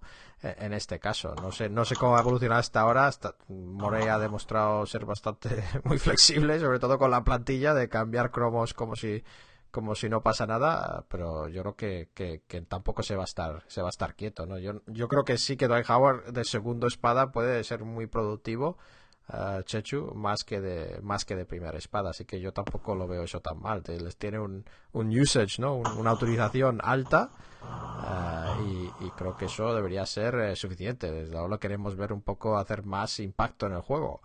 Pero, pero en defensa, desde luego, ya tiene, digamos, los mejores números de su equipo y volverá en breve a, digamos, a estar, en cuanto cambie un poco su, su prensa, digamos, eh, creo que vamos a ver más impacto de él este año, sobre todo también porque hay menos, menos impacto de otros jugadores. Y a mí el fichaje de Ariza me parece un acierto. ¿eh? Me parece un jugador que defiende, me parece un jugador que, ojo, en el último año ha promediado 15 puntos, me parece un jugador que tiene buen tiro, mejor tiro, digamos, del que tiene otros que a lo mejor parecen más especialistas. Eh, me, parece un, un, gran acierto el fichaje de Ariza. Pero psicológicamente también el, es un buen fichaje y lo ha hecho muy bien en Washington, pero es que Ariza ya vino en 2009 como, como parte de la revolución. O sea, estamos, hemos ido cinco años atrás cuando robasteis de los Lakers, ¿no? Es un poco una tendencia aquí. Nadie se va de los Lakers, ¿no? Todo el mundo es robado, ¿no? Parece ser. mundo... Bueno, Kwame Brown fue fue, Pero... fue, fue, mandado, regalado. Pero a los Rockets que viene son unos Rockets en las que ya hay una jerarquía, ya tienen a Harden y a Howard y me parece que el papel en el que tiene que jugar Ariza en este equipo pues es un papel diferente al que. Ariza al de hace cinco años, ¿no? O sea que... luego tiene, tiene, más galones y bueno, la experiencia con los Wizards pues pues bueno, pues eh, le, sirve de mucho y desde luego pues es un buen jugador. Eh, eh, no se puede yo no creo que no se pueda comparar con Parsons porque son un juego totalmente distinto. Cuando Parsons está en el banquillo, la defensa mejoraba muchísimo. O sea, es un jugador que defensivamente tiene unas carencias enormes. Y bueno, no, no me voy a convertir en un hater porque todos son deportistas, pero es un tipo que la manera que se ha ido no, no creo que sea la más elegante, ¿no? Firmar en una, en una discoteca yo creo que se, será, será un tío recordado cuando vaya, cuando vaya a Houston a jugar. Eh, creo que me quedaba por los alapivots, ¿no? Estábamos ahí haciendo el repaso. Eh, alapivots, pues eso, Dorsey, eh, Josh Powell y Motejunas. Motejunas creo que seguirán la progresión. En la Summer League se, ha, se le ha visto un jugador de NBA en medio de tipos mmm, bastante limitados. O sea, se le ve muy por encima de la media y espero que funcione eh, y que siga su progresión. A mí me gusta, tiene algunos lapsus ahí que se, se le va el balón de las manos en ocasiones que dices eh, que no sabes en qué está pensando este hombre y poco más. Y luego el otro draft que es quien capela, eh, pues bueno, ya veremos cómo sale. Eh, físicamente un portento, eh, jugador compensado, alto, ya veremos cómo es. De momento se le ve más perdido. por parte de, de qué? Por parte de, no lo sé, no lo sé. Pues Suiza es muy rica en procedencias, no tengo ni idea. Eh, de, de, momento, sí, sí. De momento es un, es un tipo que anda muy perdido. Ya ha colgado un tweet. Eh, preguntando eh, por una peluquería en Houston que no conocía ninguna. Es eh, un tipo fenomenal, ¿no? Como que, no sé, pues chico, pues coge las páginas amarillas, espabila, ¿no? O sea, se- en este sentido parece, pa- parece que tenga alguna, alguna limitación. Bienvenido a Houston, Clint. Sí, hombre, como si no hubiesen peluquerías, si estuviese en medio de, no sé, un pueblo de, no sé, no sé. Eh, Empieza, no, empieza no, con buen pie. yo, yo creo, yo creo que Rockets, eh, no, no, desde luego que no, no van a mejorar eh, los números y van a bajar bastante, van a bajar bastante. Eh, puede que el efecto Kobe, eh, Brian, Howard se repita si Howard ve que Harden destaca muchísimo más que él, pues que vamos a tener un problema el año que viene, el mismo que tuvo los Lakers con él, por, por este mismo efecto, ¿no? La, el, el- el ser segunda espada, incluso, pues que el vitoreado sea, sea el otro, ¿no? Es la lucha Eh, de egos. Sí, lo- la diferencia es que un ego tendrá 29 o 30 años eh, el año que viene y el otro pues ah, hará 26. Y, y Harden, la proyección que lleva es pues, pues no, no, no es, no es Kobe Bryant ni mucho menos, pero bueno, pero, eh, Howard tiene que saber ah, dónde está y, y que, no va a ser ah, mientras esté Harden en el mismo equipo no va a ser la primera espada y que se tiene que dedicar pues a, a mejorar su juego su juego ofensivo al máximo posible, no hacer el ridículo en los tiros libres y a centrarse un poco. Es un tipo que, que bueno, su vida personal pues es, es, eh, notorio que es un tipo pues que, es muy disperso y, y- poco centrado, ¿no? Su- confía plenamente en su capacidad física y parece pues eso que no que no necesita por sus, por sus eh, múltiples hijos de distintas ramas. Bueno, y luego las fotos con una chica adolescente y cosas que, que sí, que, que, que, bueno, que, que yo creo que tienen que ir con cuidado y estas cosas, pues eh, yo creo que, no sé. Ah, aunque- perdón, ¿estás hablando de, de Howard o de Harden? Porque... Estoy hablando de Howard, sí, sí, sí. Ah, sí, sí, no, sí, sí, sí. hijos De con... Harden sí, sí. no puedo decirlo de las, la- la- no sé, no tengo conocimiento. Muy bien. Oye, y antes de las predicciones, eh, no hemos hablado de Magel. Se habla que puede ser su última temporada ah, de, de entrenador de los Rockets y las cosas no van, eh, no van bien. Eh, ¿cuál es, cuál es vuestra opinión sobre el bueno de Kevin Magel? Nacho, Eh, sobre el bueno de Kevin McHale, pues no lo sé, depende de cómo, de cómo evolucione y cómo sepa gestionar un poco el, vestuario. O sea, básicamente lo que decía, lo que decía Sergi de, gestionar que Howard y Harden se remen hacia el mismo sitio ambos, no tanto hacia números personales, y ver cómo puede, cómo puede ir gestionando estos egos y cómo puede ir aprovechando las pocas piezas que, que tiene en sustitución de lo que ha salido y, con la plantilla que le ha quedado. El último año no, pues yo creo que, lo, que al final los números lo marcan y, y en función de cómo acabe, pues, pues tomará la decisión. No sé tú, Sergi, ¿qué opinas? yo lo veo una sangre de horchata total, frío, con nula capacidad de, de reacción. Mm, No lo he visto prácticamente nunca co- congestionado por una situación de partido y, y que y, poco a, no sé, poca tendencia al cambio y a sus antece- antecedentes en Minnesota le preceden. Es que no, yo no le veo, incluso le veo un jugador que, que no tiene un jugador, perdón, un, entrenador que, que no tiene hambre. O sea, este tipo lo ha ganado todo y como jugador y creo que está ahí, pues, eh, al rebufo de su, de su nombre y apellido y, y que no se lo toma con la profesionalidad que otro tipo de entrenador se podría tomar esto. Bueno, hay que reconocer que también ha tenido un año muy duro, ¿no? Este no ha sido el año que, se, que ha muerto su hija eh, de una enfermedad, o sea, esto es algo Sí. también que hay que tener un poco de, de corazón aquí, no sé, vamos. No, pero a mí la verdad es que es un entrenador que, que, que, que no, no me disgusta. Eh, quizás de- le veo más carencia de ese esquema total, pero sí que le he visto creativo y, y- y tratar cosas distintas. Eh, así que un poco lo opuesto de Sergi, que la ha visto más, así que quizás haya que dejarse llevar por, por Sergi en este caso, no sé tú, Chechu, como...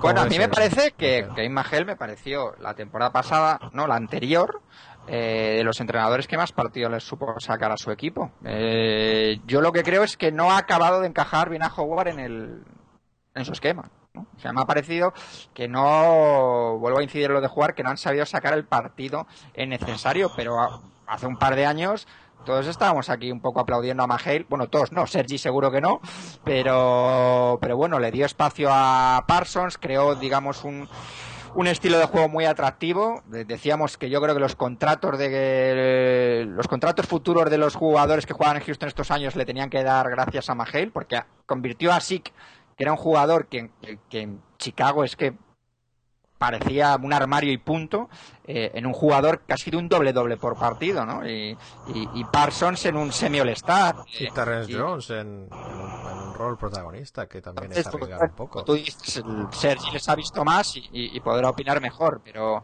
a mí me parece que, que el gran debe en el, en el, en el apartado de, de Magel es eh, el no haber sabido sacar eh, el partido a Howard que, que, que necesita. ¿no? Y, Bueno, y aparte, y aparte de esto, perdón, eh, a siete partidos contra, contra un equipo tan predecible como, como Portland, para mí es evidente que no, que no, no ofreció alternativa y, y tardar tres partidos, porque es que el, creo el tercero se sacó ajustado también, pues que el cuarto les dieron, les dieron pal pelo, porque ya habían encontrado la clave, ¿no? Y yo creo que esa eliminatoria, ah, eh, si no hubiese entrado ese triple de Lilar, lo hubiesen tenido complicado los, los Blazers en, eh, en ese último partido en el Toyota Center, ¿no? Pero tardaron tres partidos en, en encontrar la clave con un equipo que se habían encontrado cuatro veces durante la temporada regular y se habían ganado. Sí, sí, no, lo- lo- los playoffs desde luego perdió la partida eh, contra, contra su parte Ristots, que, que desde luego es un, es un entrenador también un poco en alza. Y luego en cuanto a, en cuanto a salarios, pues eh, 56 millones eh, comprometidos o, o por ahí, ¿no? no sabemos cómo actualizados están estos datos. Eh, sabemos que tanto en cuanto a claves para el año que viene, o sea, este año no hay ningún problema, ah, tienen espacio esa decisión de no, no igualar a, a Parsons y luego tienen la oportunidad el año que viene, pues tendrán que discutir pues las posibles renovaciones de, de, Beverly, eh, sobre todo, ¿no? Eh, que, que ahora mismo es una ganga, aparte de ser, estar limitado ofensivamente, es que cobra 900 mil dólares, eh, que es menos que el mínimo de veteranos, por ejemplo. Y, y creo que vamos a ver, pues eso, pues vamos a tener ahí van a que negociar, renegociar al alza eh, y lo demás están bien posicionados, o sea, tienen, tienen, digamos, atados los contratos de, de, sus figuras y de sus jugadores clave eh, con la opción también de renovar a Terence John ellos mismos, que imagino que lo harán el año que viene. Así que yo creo que por, por el lado salarial creo que van, eh, van servidos y tienen esa flexibilidad para hacer más cosas, que es la cuestión con Mori, ¿no? Que, que no sabemos si este es el equipo exactamente que va a empezar la temporada. Me extrañaría que no ficharan a otro base. Pero bueno, vamos a la predicción. Eh, no sé quién quiere empezar, si Sergio o Nacho con, eh, con la visión, porque con la visión tan pesimista que nos estás dando, Sergi, no sé si van a hacer tanking o, o van a intentar. No, no, no creo que vayan a hacer tanking. Eh, yo creo que bajarán y se quedan en 50. Sí, yo iba a decir 50, pero por ser distinta serie 49. Pero vamos, en torno a las 50 victorias, básicamente. Cuatro menos que el año pasado y, y a ver si las alcanzan. Javi, que yo no te quiero pisar los pronósticos, así que ya me reservo la, la- la última carta. Bueno, yo tengo 51 victorias. Eh, tengo 51 también un leve retroceso porque falta, yo también veo esa falta de clase media. Eh, se va a convertir un equipo, eso sí, un poco más áspero. Bueno, pues yo voy a decir 55 para poner Nada. la nota discordante y para decir que superan los registros del año pasado. Pero Siempre, siempre confío en las plantillas eh, que no hacen muchos cambios. Eh, Hombre, siempre, pero está hecho muchos cambios, Chichu. No, pero me refiero a lo que es el, el- el- si tú ves el 5 inicial, sigue el mismo que, que el año pasado, eh, excepto Parsons, que lo cambian por Ariza. Sigue Harden, sigue Howard, sigue Beverly, sigue el entrenador. Eh, bueno, sí, bueno, pierden Yo tres confío. de sus siete jugadores que más, eh, que más han jugado.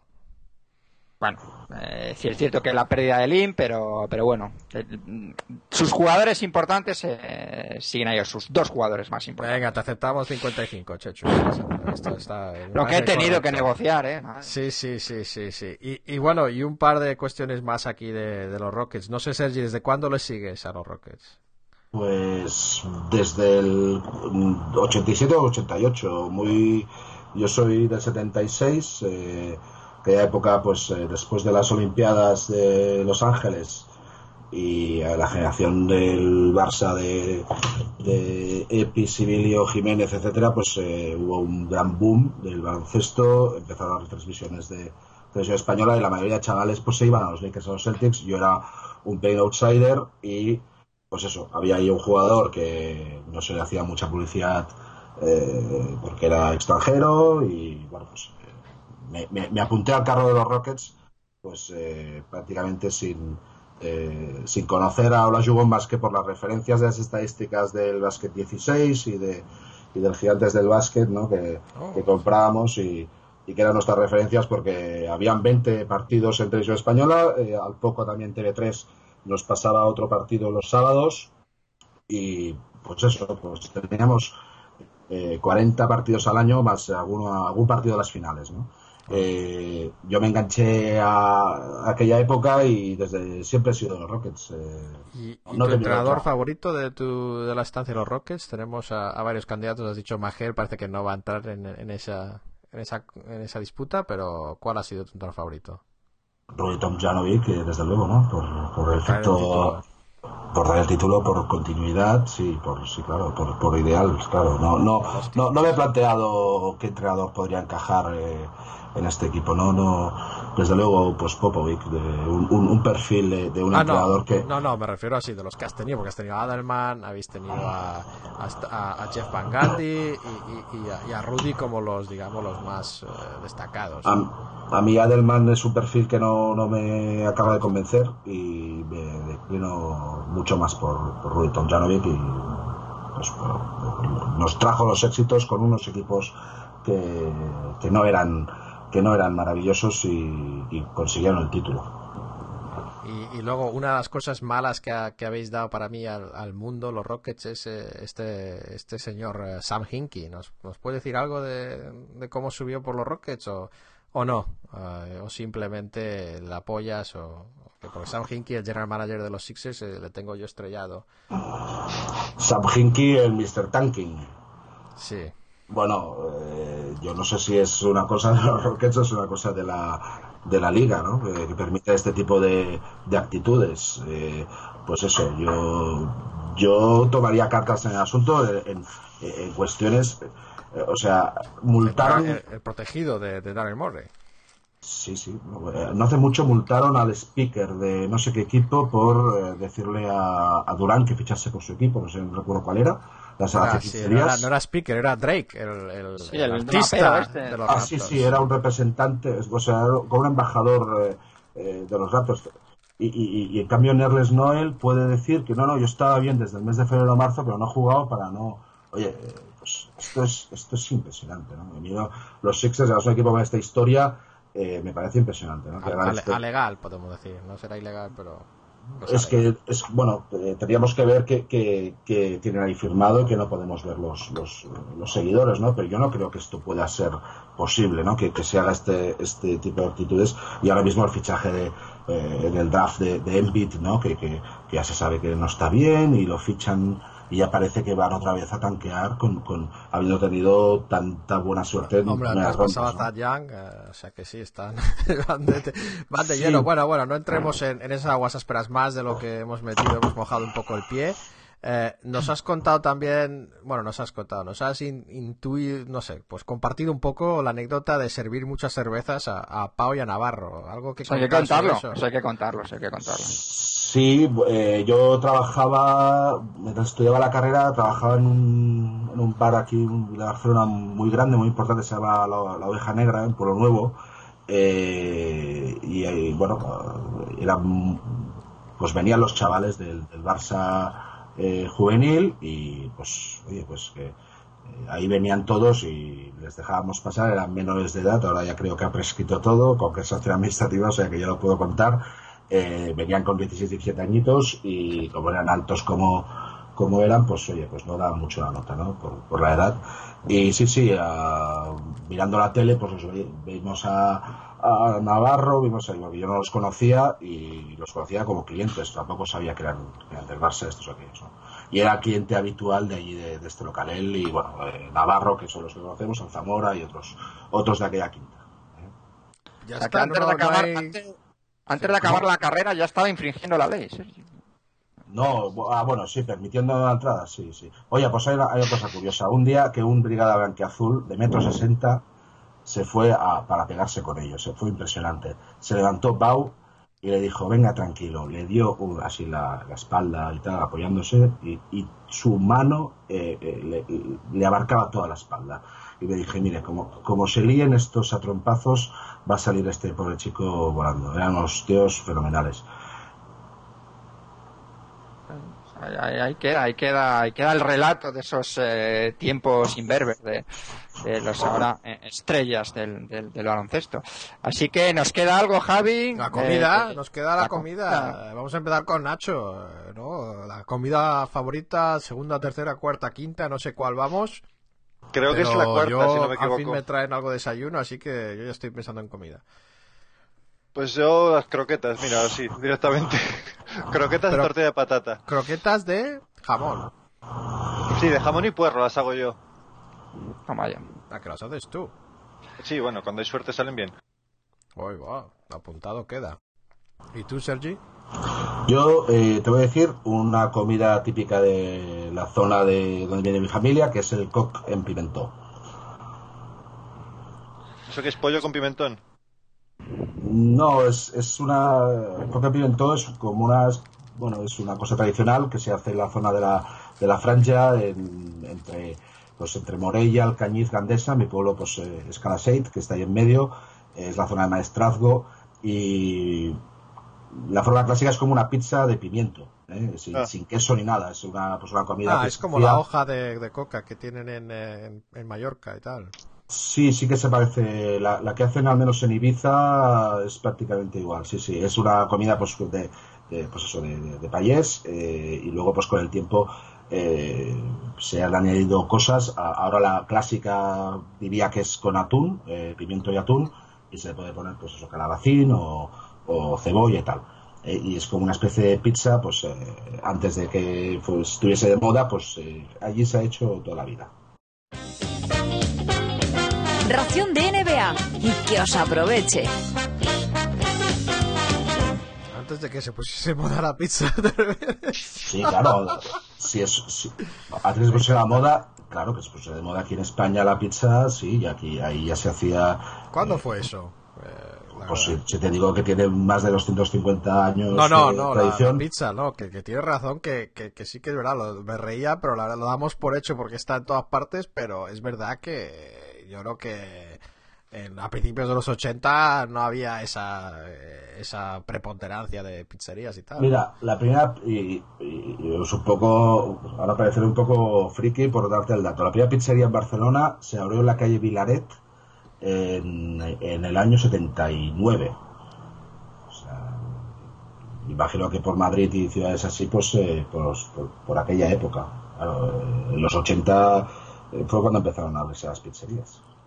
Sí, sí, yo me acuerdo, Pizza Queen, alguna otra Vamos cosa. a ver, vamos Sí, a ver que yo suelo grabar este programa recién comido, pero hoy estoy todavía sin comer, eh, así yo que también, Sechu, yo también. estamos aquí sufriendo, Nacho y yo. Bueno, Así yo que- me desayuno algo rápido aquí, pero también tengo. No, Bueno, no un pues- desayuno tejano de esos, ¿no, Javi? No, no, no, no es, no es ni calache o como se llame, ni, ni, ni, ni huevos con bacon, ni nada. Esto es eh, simplemente pues una especie de crepe industrial enrollado. Em, pero bueno, pues nada, yo creo que dar muchísimas gracias a los dos. Eh, no sé si queréis dejarnos con algo, o sea, decirnos cómo os puede seguir la gente, eso me parece importante y cualquier otro, digamos, pensamiento que queráis dejar, os saludo eh, pues a los millones de personas que nos siguen.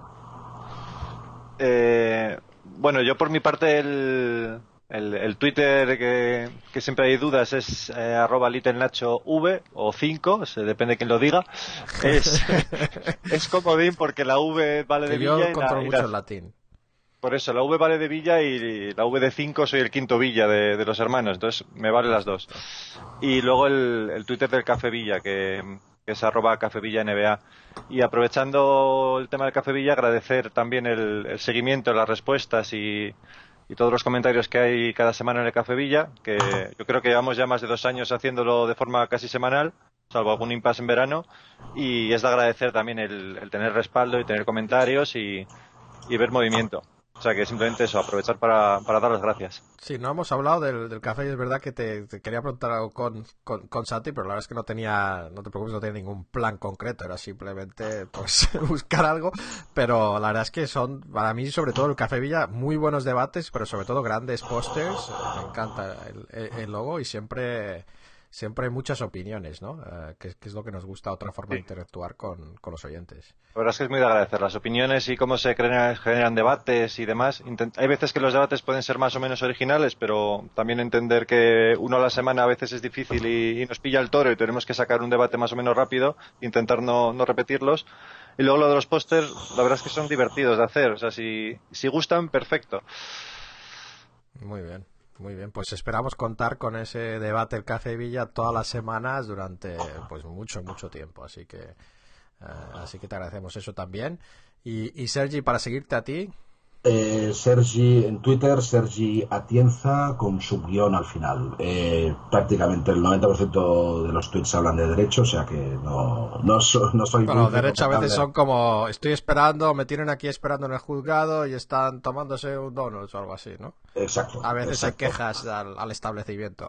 Exacto. Y precisamente hoy mi último tweet, que dejaré que sea el último para que lo vean, hablo del desencuentro con Hakim Olajuwon, que en Ah, el año 90 vino, en el año 90 vino a Barcelona a promocionar Etonic y tal, a su marca de zapatillas, y vino a hacer un acto pues, a- con una- un equipo de, de personas de coche de ruedas y se plantó en el pabellón que está enfrente de mi casa y yo que me enteré cuando volví, ¿no? En aquella época no había móviles y, y, bueno, pues imaginaos qué cara puse al enterarme que Hakim Olajuwon había estado eh, enfrente de mi casa, a 100 metros. Este- y es verdad, zapatillas Etonic, eh, sí, sí, sí, sí. Luego, y luego Elea Gier, que por cierto las Sí. a reeditar, las, las Etonic, y creo que en octubre saldrán a la venta y ahí estaré yo para comprármelas.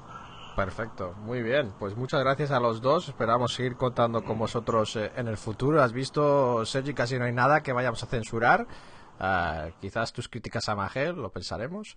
Ah, Lo de, lo, lo lo la perra, lo de la perra estaría bien para, para, para, Para mantener evitar. una- sí, buena vecindad. No creo que la- No, no creo que nos escuche, sinceramente, aunque nuestra audiencia es amplia. No sé si Frida, eh, no sé si, y todavía no sé si es la vecina o la perra, pero no sé si Frida nos escucha. Sí, sí, la perra, la perra. ¿Y la vecina cómo se llama para aclararlo del todo? No, no, no, no, soy yo. No, no. Buen abogado. Eso, eso te iba a decir, que es abogado, sabe lo que dice y lo que no. Sí, sí. Puedo bien. maldecir, puedo maldecir un animal, sí, eso sí que puedo. Perfecto. persona, más bien no. Bueno, Muy bien. muchas gracias. Os damos Muchas gracias. seguimos gracias, programa chicos. que hay que grabar. Gracias. Nos quedan, nos quedan cosas. Muchas gracias a Muchas vosotros. cosas. Pues, Un abrazo. Gracias. Hasta luego. Hasta luego.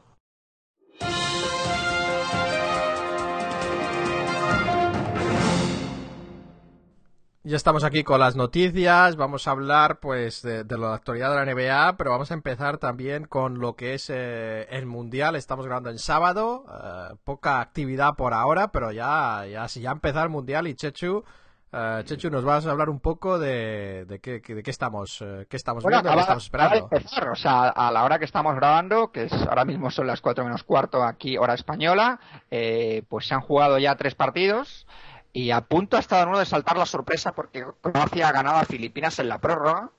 eh, con Andriy Blades eh, absolutamente Andriy Blades absolutamente eh, bueno desmelenado ha ¿Ah, hecho sí? 28 sí sí ha hecho 28 puntos eh, 12 rebotes pero claro, es que sacas 24 tiros. eh, o sea, habla, yo no he visto el partido, ¿eh? Eh, Pero simplemente 28, has dicho 28, no has dicho 28 puntos o sí. 28 puntos, 12 rebotes. Bueno, Eh, eso es a más de más de punto por tiro, digamos que lo aceptamos. ha hecho 10 de 24 en tiro de campo, ha hecho 7 pérdidas. Aleja Y- un poco el micrófono, que no sé por qué, pero hay un poco de, de pues eso, de Correcto. reacción ahí. Y luego el otro protagonista. Filipinas. NBA, Chechu, si tenemos que contar con Filipinas, mal vamos.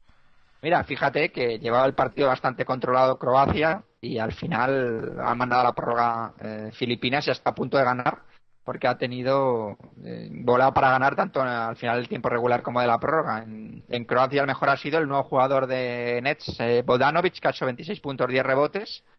Así Y- que duelo NBA en ese, en ese partido. Y la suerte que tiene Filipinas, que yo creo que Blatch no tiene contrato todavía, ¿no? Está aquí para... O sea, que va... Sí, a mí es una de las cosas que creo que comentamos, que me parece, bueno, cotizar, pero también es cierto que se arriesga un poco, ¿no? Porque imagínate que se lesiona sin contrato en vigor, eh, pues eh, verdad, está tirando. tiene, le han pagado los, ¿no? los, bueno, no los sé Wizards. sigue, cobra, cobrando de los Wizards, sí, exactamente. Así que en el- los otros dos partidos que ha terminado, pues U- Ucrania ha ganado a la República Dominicana, en el que mejor ha sido Francisco García con 18 puntos como jugadores NBA. Una Un pena. poco eh, decepción el caso de Dominicana, aunque es cierto que viene su- sin sus eh, sin sus mejores Ese jugadores. Es Fratello ya imponiendo su dictadura. El zar. Sí, el mejor, el mejor en Ucrania, Pujeter, que es un nacionalizado en Pu- base Pu Jeter, a- sí. Fujiro. Y en, en otro duelo de superpotencias, Angola se ha impuesto a, a Corea Ah, 80-69. que se ha impuesto. Ya. Sí. Ah. Angola ha ganado a Corea 80-69 y ahora mismo se está jugando el Serbia-Egipto, en el que va Serbia dominando de momento cómoda- cómodamente 20 eh, a 13. Así que esos son los primeros partidos. España debuta dentro de unas horas contra Irán, Mm. en un partido que no tiene que tener muchas complicaciones. Haddadi. los dos primeros Haddadi Sí, y los dos. El reencuentro. Sí, los dos primeros partidos de España son contra Irán y contra Egipto, así que un poquito para ir entrando en calor. Y eh, Estados Unidos debuta hoy contra Finlandia, ¿no? ¿no? Los dos focos de atención principales pues son eh, España y Estados Unidos, irán mirando de reojo un poco. Eh, Estados Unidos que tuvo el primer el, el único amistoso que ha jugado aquí entre los españoles que lo jugó en las Palmas de Gran Canaria ganó de 30 a Eslovenia 101-71 con gran partido de nuevo Anthony Davis, que se postula como quizá el jugador más importante o el, el que vaya a tener mejores números de la selección americana. Sí, yo ya, Se- yo ya me mantengo en esa columna vertebral. Para mí, clarísimo. eh, Curry, Harden y Davis, los líderes de ese equipo. Está rumoreando, o he leído en varios sitios que, que Rose no está, desde luego, bueno, sabemos que no está al 100%, pero que incluso se rumoreaba que podría dejar su puesto a Damian Lillard. No se ha producido de, de a, a hora de hoy, digamos, a, a esta hora. Pero si no se puede hacer ya, ¿no? Ya tienen que estar inscritos. No sé exactamente cuál es la normativa al respecto, pero ya digo que es un rumor que había cogido. Eh, Bueno, era, era un rumor porque le habían dicho a Lillard que si había alguna baja, que él sería el, el suplente, y luego está la cuestión, las dudas de Rose, que en cuanto tiene un partido mal o descansa o lo que sea, se habla de molestias, y se habla de molestias, se habla de molestias en las rodillas, y si se habla de molestias en las rodillas, pues empieza el pánico, ¿no? Y, y creo que eh, yo no quiero dejarme llevar por el pánico, yo voy a esperar a que se rompa y entonces es cuando me doy por vencido, pero mientras tanto lo voy a ignorar porque no es forma de vivir, ¿no? Este constante, esta constante atención y un poco de obsesión sobre si está bien o está mal o tal, es vamos a dejarle que juegue, vamos a asumir que está sano y luego le juzgamos conforme a sus actuaciones y si se rompe, se rompe, porque si no, Chechu, va a ser, una- va a ser un mundial largo en cuanto a mirar a Rose y luego la temporada, imagínate. Sí. Y luego, pues dentro de sus últimos amistosos también se jugó aquí en España uno que tenía bastante pedigrí. España arrasó a Argentina, le ganó de 33 puntos en un partido que se jugó aquí en Madrid, el Palacio de los Deportes, con la presencia nada menos que eh, el rey de España, pie de pista. Y, y, bueno, muy malas sensaciones, la verdad, de Argentina, que ha hecho eh, muy mala, digamos, eh, ronda de amistosos, sobre todo los que ha jugado aquí en Europa. Lo reconocen los propios eh, jugadores y que dieron, ya digo, una imagen eh, muy pobre en ese, en ese amistoso. Y últimas lesiones, pues decir que el base titular de Lituania, eh, Kalnietis, eh, se lesiona, es un- una baja muy importante para ellos, porque es el, el- el base titular de Lituania desde hace ya unos años, en base de gran calidad. Y Aya Magini, el jugador de otro, otro jugador de los Indiana Pacers que se lesiona en la preparación al Mundial. Uy, no es Paul bueno. Pero eh, bueno, parece que es una lesión en el hombro, o sea que no es, no parece que sea una cosa muy, muy grave, pero lo suficiente como para que le hayan, eh, bueno, pues ha tenido que abandonar la concentración y haya sido sustituido por Kim Tilly, que es un jugador que eh, ha fichado por el Laboral Cucha eh, aquí, eh, español. Kim Tilly, el, Aquí es donde Sí. muestro mi desconocimiento FIBA porque no he oído ese nombre en mi vida. O, o lo estás pronunciando muy raro o no lo he oído en mi vida. Que puede ser, lo que puede segundo. ser, que puede ser, ¿eh? que puede ser, eh, que puede ser. Y nada más, eh, que mucha expectación, eh, mucha cobertura, desde luego aquí en España del, del campeonato. Sí, yo todavía no sé cómo lo voy a poder ver todo, Chuchu. Creo que en línea voy a poder ver bastante por el canal de la ESPN, en, pero en, en- en ordenador. No tengo todavía claro cómo voy a poder ver partidos por televisión pura. Pero bueno, esto del Chromecast, eh, vamos a probarlo. Vamos a probarlo a ver si puedo ver en, la, en, el, digamos, en la televisión grande. Lo que comentabas tú, creo que la semana pasada, eh, y por completar la información, la polémica, que es cierto, en Mediaset, que es quien tiene los derechos aquí de eh, la cobertura televisiva del, Mundial, el partido España-Serbia lo va a dar en diferido. Eh, O sea, que yo debido- razón, dímelo, Sí, dímelo. va a dar en diferido de una hora por coincidir con un partido amistoso, amistoso del eh, el deporte llamado Voldemort. Son unos imbéciles. Y mira, Chechu, yo, yo sinceramente que vivo en extranjero puedo hablar eh, con más libertad que tú. No, no. No, pero mira, es, es ridículo. Primero, que no pueden hablar, eh, no pueden evitar este conflicto, no pueden mover un partido amistoso de, de fútbol. O sea, que, que es, es un cachondeo, ¿no? O sea, la selección de fútbol, ¿por qué pone un partido el día, un día del Mundial de Básquet, que es un amistoso? ¿No? Son Ya un te poco ganas que de, la- son un poco ah, ganas de fastidiar, ¿no? El fútbol no se preocupa de. No, de- bueno, pero por eso te digo que, que, que muchas gracias, la verdad. Hay que, o sea, que yo he culpado a la televisión, pero también hay que decir que, que los del fútbol tienen, tienen un par de huevos ahí. Bueno, pues eh, ahí queda eso. En cualquier caso, eh, el, el mundial son dos semanas. Eh, tendremos un termómetro especial mundial, pues eh, la semana que viene y la siguiente. Desde luego, aparte que luego hagamos nuestro. pero Chechu, pero re- date cuenta que yo desde aquí, desde Estados Unidos, no he terminado mi, mi queja, ¿no? Yo quizás lo pueda ver en directo y tú no. Pues sí. es, es correcto. Muy fuerte. Es correcto, es correcto.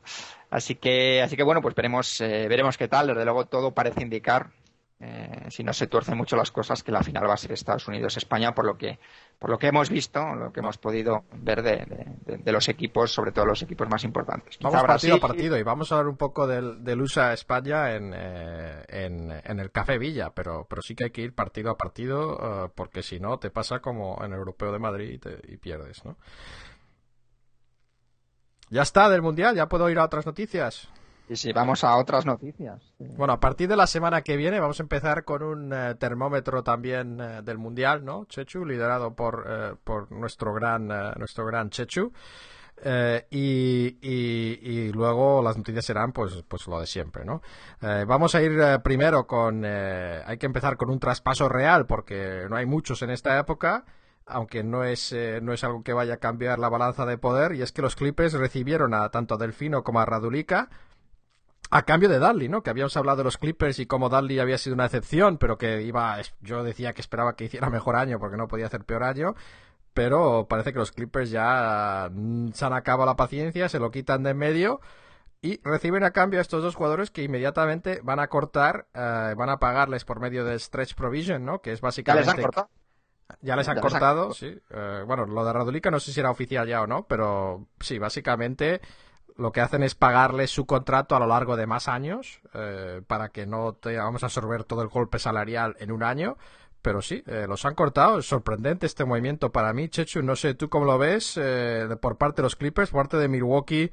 Reciben a Jared Dudley y un primera ronda. ah, así que no sé, no sé, Chechu, si a ti te ha sorprendido un poco este movimiento o te parece Bueno, normal porque Radulica...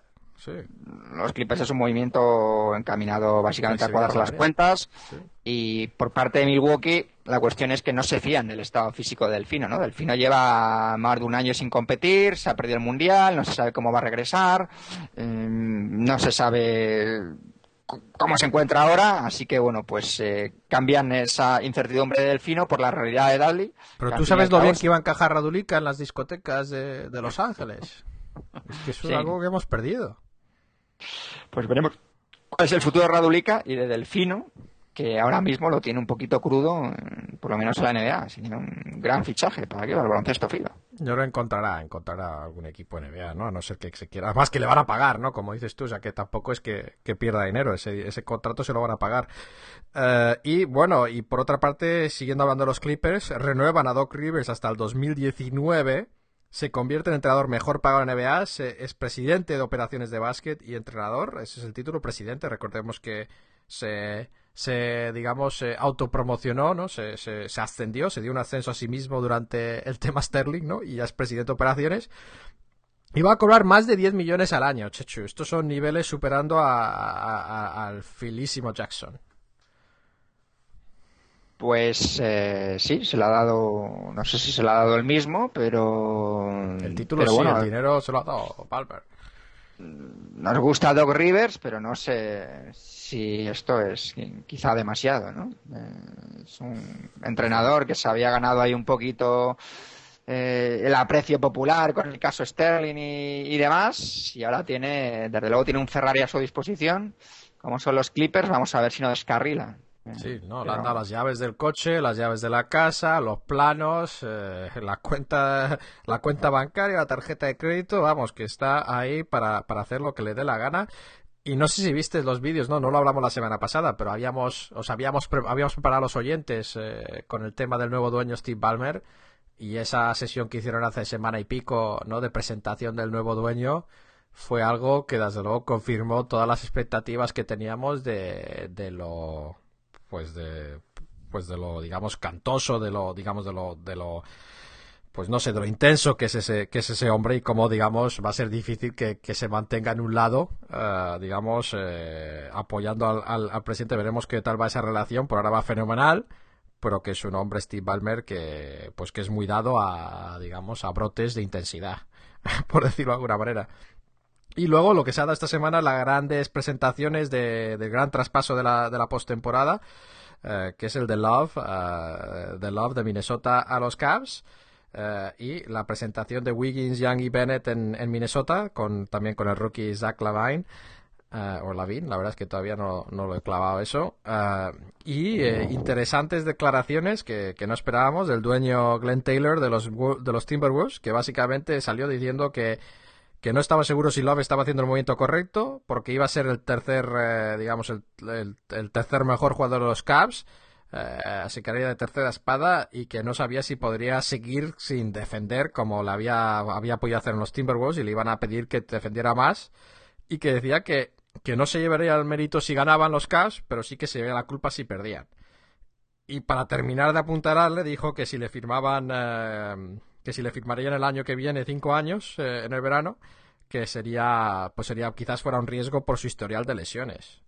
Eh, y Love le contestó diciendo que debería enfocarse eh, Glenn Taylor en todo lo que ha recibido a cambio de él. No sé a ti qué te parece, Chechu, estas declaraciones de Glenn Taylor un poco a, digamos, a mal perdedor, un ¿no? poco suena a rabieta. Sí, me, ha dejado la, me ha dejado la novia y queremos que te vaya mal, ¿no? Un poco al estilo de Dan Gilbert cuando LeBron se fue de, de Cleveland. ¿Te acuerdas que dijo que Cleveland iba a ganar un campeonato Bueno, eso antes fue que- mucho peor, ¿no? o sea, que fue una, Sí. una carta escrita en... eh, Sí, pero este sí. tipo de declaraciones un poco casi de, de- de niño que le han quitado los juguetes, ¿no? Que no viene a Sí. cuento porque es que además... eh, esto es lo no- que es, ¿no? Es un niño rico, pero mayor, adulto, que, que ha perdido su juguete, que están acostumbrados a salirse con la suya y cuando no lo hacen, pues a veces no lo saben llevar bien. Eh, para mí sí, un poco vergonzoso las declaraciones. Eh, aunque tenga parte de razón en cuanto a lo de que no defiende y tal, pero que, que pero eso hay lo- que tener eso, un poco más bueno, de clase eh, que eso, ¿no? Eso que lo digamos nosotros es una cosa, Sí. pero sí, sí. Y, y también ha salido Love, básicamente ha dicho que, que en cuanto LeBron anunció su vuelta a, Cleveland, eh, fue la primera llamada que hizo fue a Kevin Love. No sé si eso es cierto o no, pero eso por lo menos es lo que piensa Kevin Love y que dice que eso le convenció bastante. Um, y luego la anécdota que decíamos la semana pasada que iba a jugar con el cero, pues simplemente para completar esa noticia que era porque el 42 eh, que suele jugar está retirado para Nate Thurman. No sé si tú te acuerdas de Nate Thurman, Chechu. Y el 11, eh, el 11 que usa en el equipo olímpico fue de Igauskas. Así que desde luego Igauskas eh, fue, retirado no hace mucho. Eh, y mientras tanto, los, los Cavs siguen, eh, están intentando conseguir a un pivote refuerzo. Estaban hablando de Mosgov, de los Nuggets, pero esperemos que, que no, que no recarguen más, ¿no? Yo creo que ya tienen, ya tienen para ir tirando, ¿no? Sí, ya se convierten en el equipo a batir y el equipo sensación de la temporada. Sí. El que sí. queremos ver antes, ¿no? Quizá. Que, que tenemos más curiosidad por ver. Sí, yo creo que, yo creo que desgraciadamente van a ser muy buenos, Chechu. No hay, no hay duda. Yo, yo no tengo ninguna duda que van a ser, van a ser muy buenos y van a ser eh, grandísimos aspirantes. Y van a tener tiempo para, para ser aspirantes durante años, que es eh, otra preocupación. Eh, y luego, pues eh, noticias ya más pequeñas eh, o comentarios casi. Los Heat parece que invitan a, a Shannon Brown. Había salido que le habían ofrecido un contrato, pero parece que es solo una invitación a, entrenar con ellos, a probarse. Si le fichan, tendría que pagarle pues 1,4 millones del mínimo veterano, así que veremos. Los Warriors, esto sí, han fichado a Leandriño Barbosa, así que eh, vuelve Barbosa. Siempre nos gusta ver su- sus eh, adorables locuras en la pista, ¿no? Ah, así que, pues bien por, por Barbosa. Eh, y luego los Nets, eh, decíamos hace unas semanas, Chechu, que, que Lionel Hollins todavía no, no había conseguido hablar con, con algún jugador y parece que sigue sin haber conseguido hablar con Garnett. Han pasado semanas ya, Chechu. Un poco raro. Garnett, al Tíbet, al Tíbet, se ha ido Garnett. No sé, tendrá los, tendrá los beats, ¿no? Tendrá los, los, los cascos como en los anuncios y no, no le llegarán las llamadas. Es algo un poco raro. Eh, luego, una curiosidad, Mitch McGarry, que es el jugador eh, rookie que han fichado los, eh, los Thunder, eh, tuvo, estuvo le suspendió un año la NCAA por consumo de marihuana y eso es lo que le forzó a salir al, al draft y básicamente iba hablando un poco de pues de esa experiencia, ¿no? Y un poco criticaba a la NCAA por ser demasiado dura en su castigo, pero decía que bueno, que le había salido bien porque había un buen equipo. eh, y básicamente su reflexión un poco era que sí, que lo había hecho, que es joven, que es de la universidad, y luego la otra, la otra reflexión que tenía es eh, que no te pillen. Así que parece que ha aprendido su lección, que no le pillen es lo que pide. Y luego una noticia que sí que nos alegra es eh, cambios en, las, eh, digamos, eh, reglas de las canchas de básquet de la NBA. Habrá más espacio a la línea de fondo, más espacio libre, lo pedíamos tras la lesión de Paul George, aunque decíamos que no era directamente relacionado, pero sí que lo decíamos. Y van a tener más espacio libre, más vía de escape, que hay una zona donde no hay gente. Va a tener pues eh, un pie más y luego eh, también va a tener menos fotógrafos y cámaras en esa línea de fondo. Así que, Checho, yo creo que eso a mí por lo menos me alegra mucho porque me parece un riesgo innecesario. Sí. No, no- nos dará menos miedo ver las entradas de los jugadores a canasta, que mi mujer siempre se pone muy nerviosa y tampoco entiende a los que se ponen en primera fila mm, diciendo que cómo es posible que paguen dinero por ponerte ahí cuando te puede caer un tío gordo, sudado. Eh, bueno, gordo, vamos a decir volumen, tío voluminoso. ojalá nos caiga un tío gordo sudado, qué suerte. Claro, imagínate que te cae un Glenn Davis. Ay, qué suerte, un pellizco ahí a Grant Davis. Bueno, bueno, ya han salido las apuestas, ya han salido las primeras, bueno, no sé si son las primeras, pero por lo menos las primeras que yo he visto. eh, así que Chechu, gran favorito ya, eh, como no, los Cavs, 5 a 2. eh, luego los Spurs 4 a 1 son el segundo gran favorito. Los Bulls tercero, 11 a 2. Eh, los Thunder 6 a 1, así que los Thunder ya están debajo de los, los Bulls. Los Clippers 12 a 1, o sea que la mitad de posibilidades que los Thunder lo cual me parece sorprendente. Los Rockets 16 a 1, que me parece mucho para lo que hemos hablado hoy, ¿no? Y luego vamos con los Mavericks 18 a 1. O sea que yo creo que los Rockets creo que están un poco sobrados aquí. Y luego hay una serie de equipos hasta llegar a los Memphis, te digo, Warriors, Wizards, Pacers, Heat, Blazers y luego Memphis 50 a 1. Chechu, otra vez hablamos de un partido por televisión nacional y ahora hablamos de que los Pacers sin Paul George tienen más posibilidades de ganar el Posibilidades anillo que que, Mem- lo- que los, que, los, que los Grizzlies. Estamos locos. ¿Esto que es Sí, para que apostemos? Sé que te toca, especialmente cuando se trata de Memphis, que te toca un poquito. Hombre, pero ¿no te parece un La fibra. insulto, no te parece un insulto Sí. que alguien diga que los Pacers tienen más opciones y, y no solo son los Pacers, los Heat incluso casi que tengan los Heat probablemente parecido, pero que los Pacers específicamente tengan más opciones me parece de, de coña. ¿No? Chechu, Chechu me deja. No no Cuando me no ve en este plan, no, Chechu simplemente no. me da cacha y dice, mira, tú te doy cuerda y si te ahorcas con ella, adelante. No, hay polémica en ese sentido porque estamos en el mismo barco. Lo que pasa es que Me encanta estar en el mismo barco, Chechu. Muy bien, pues nada, no tengo más. Era pues cortito y al pie y podemos eh, ir al- a la próxima sección, ¿no? Que ahora sí que nos vamos ya extendiendo aquí. sí, no hay fast food, así que damos paso pues al Café Villa, comentarios de Facebook y comentarios de iBox y diversos mails también, ¿no, Javi? Así que vamos eh, primero con el Café Villa. Café Villa. Villa contra Villa.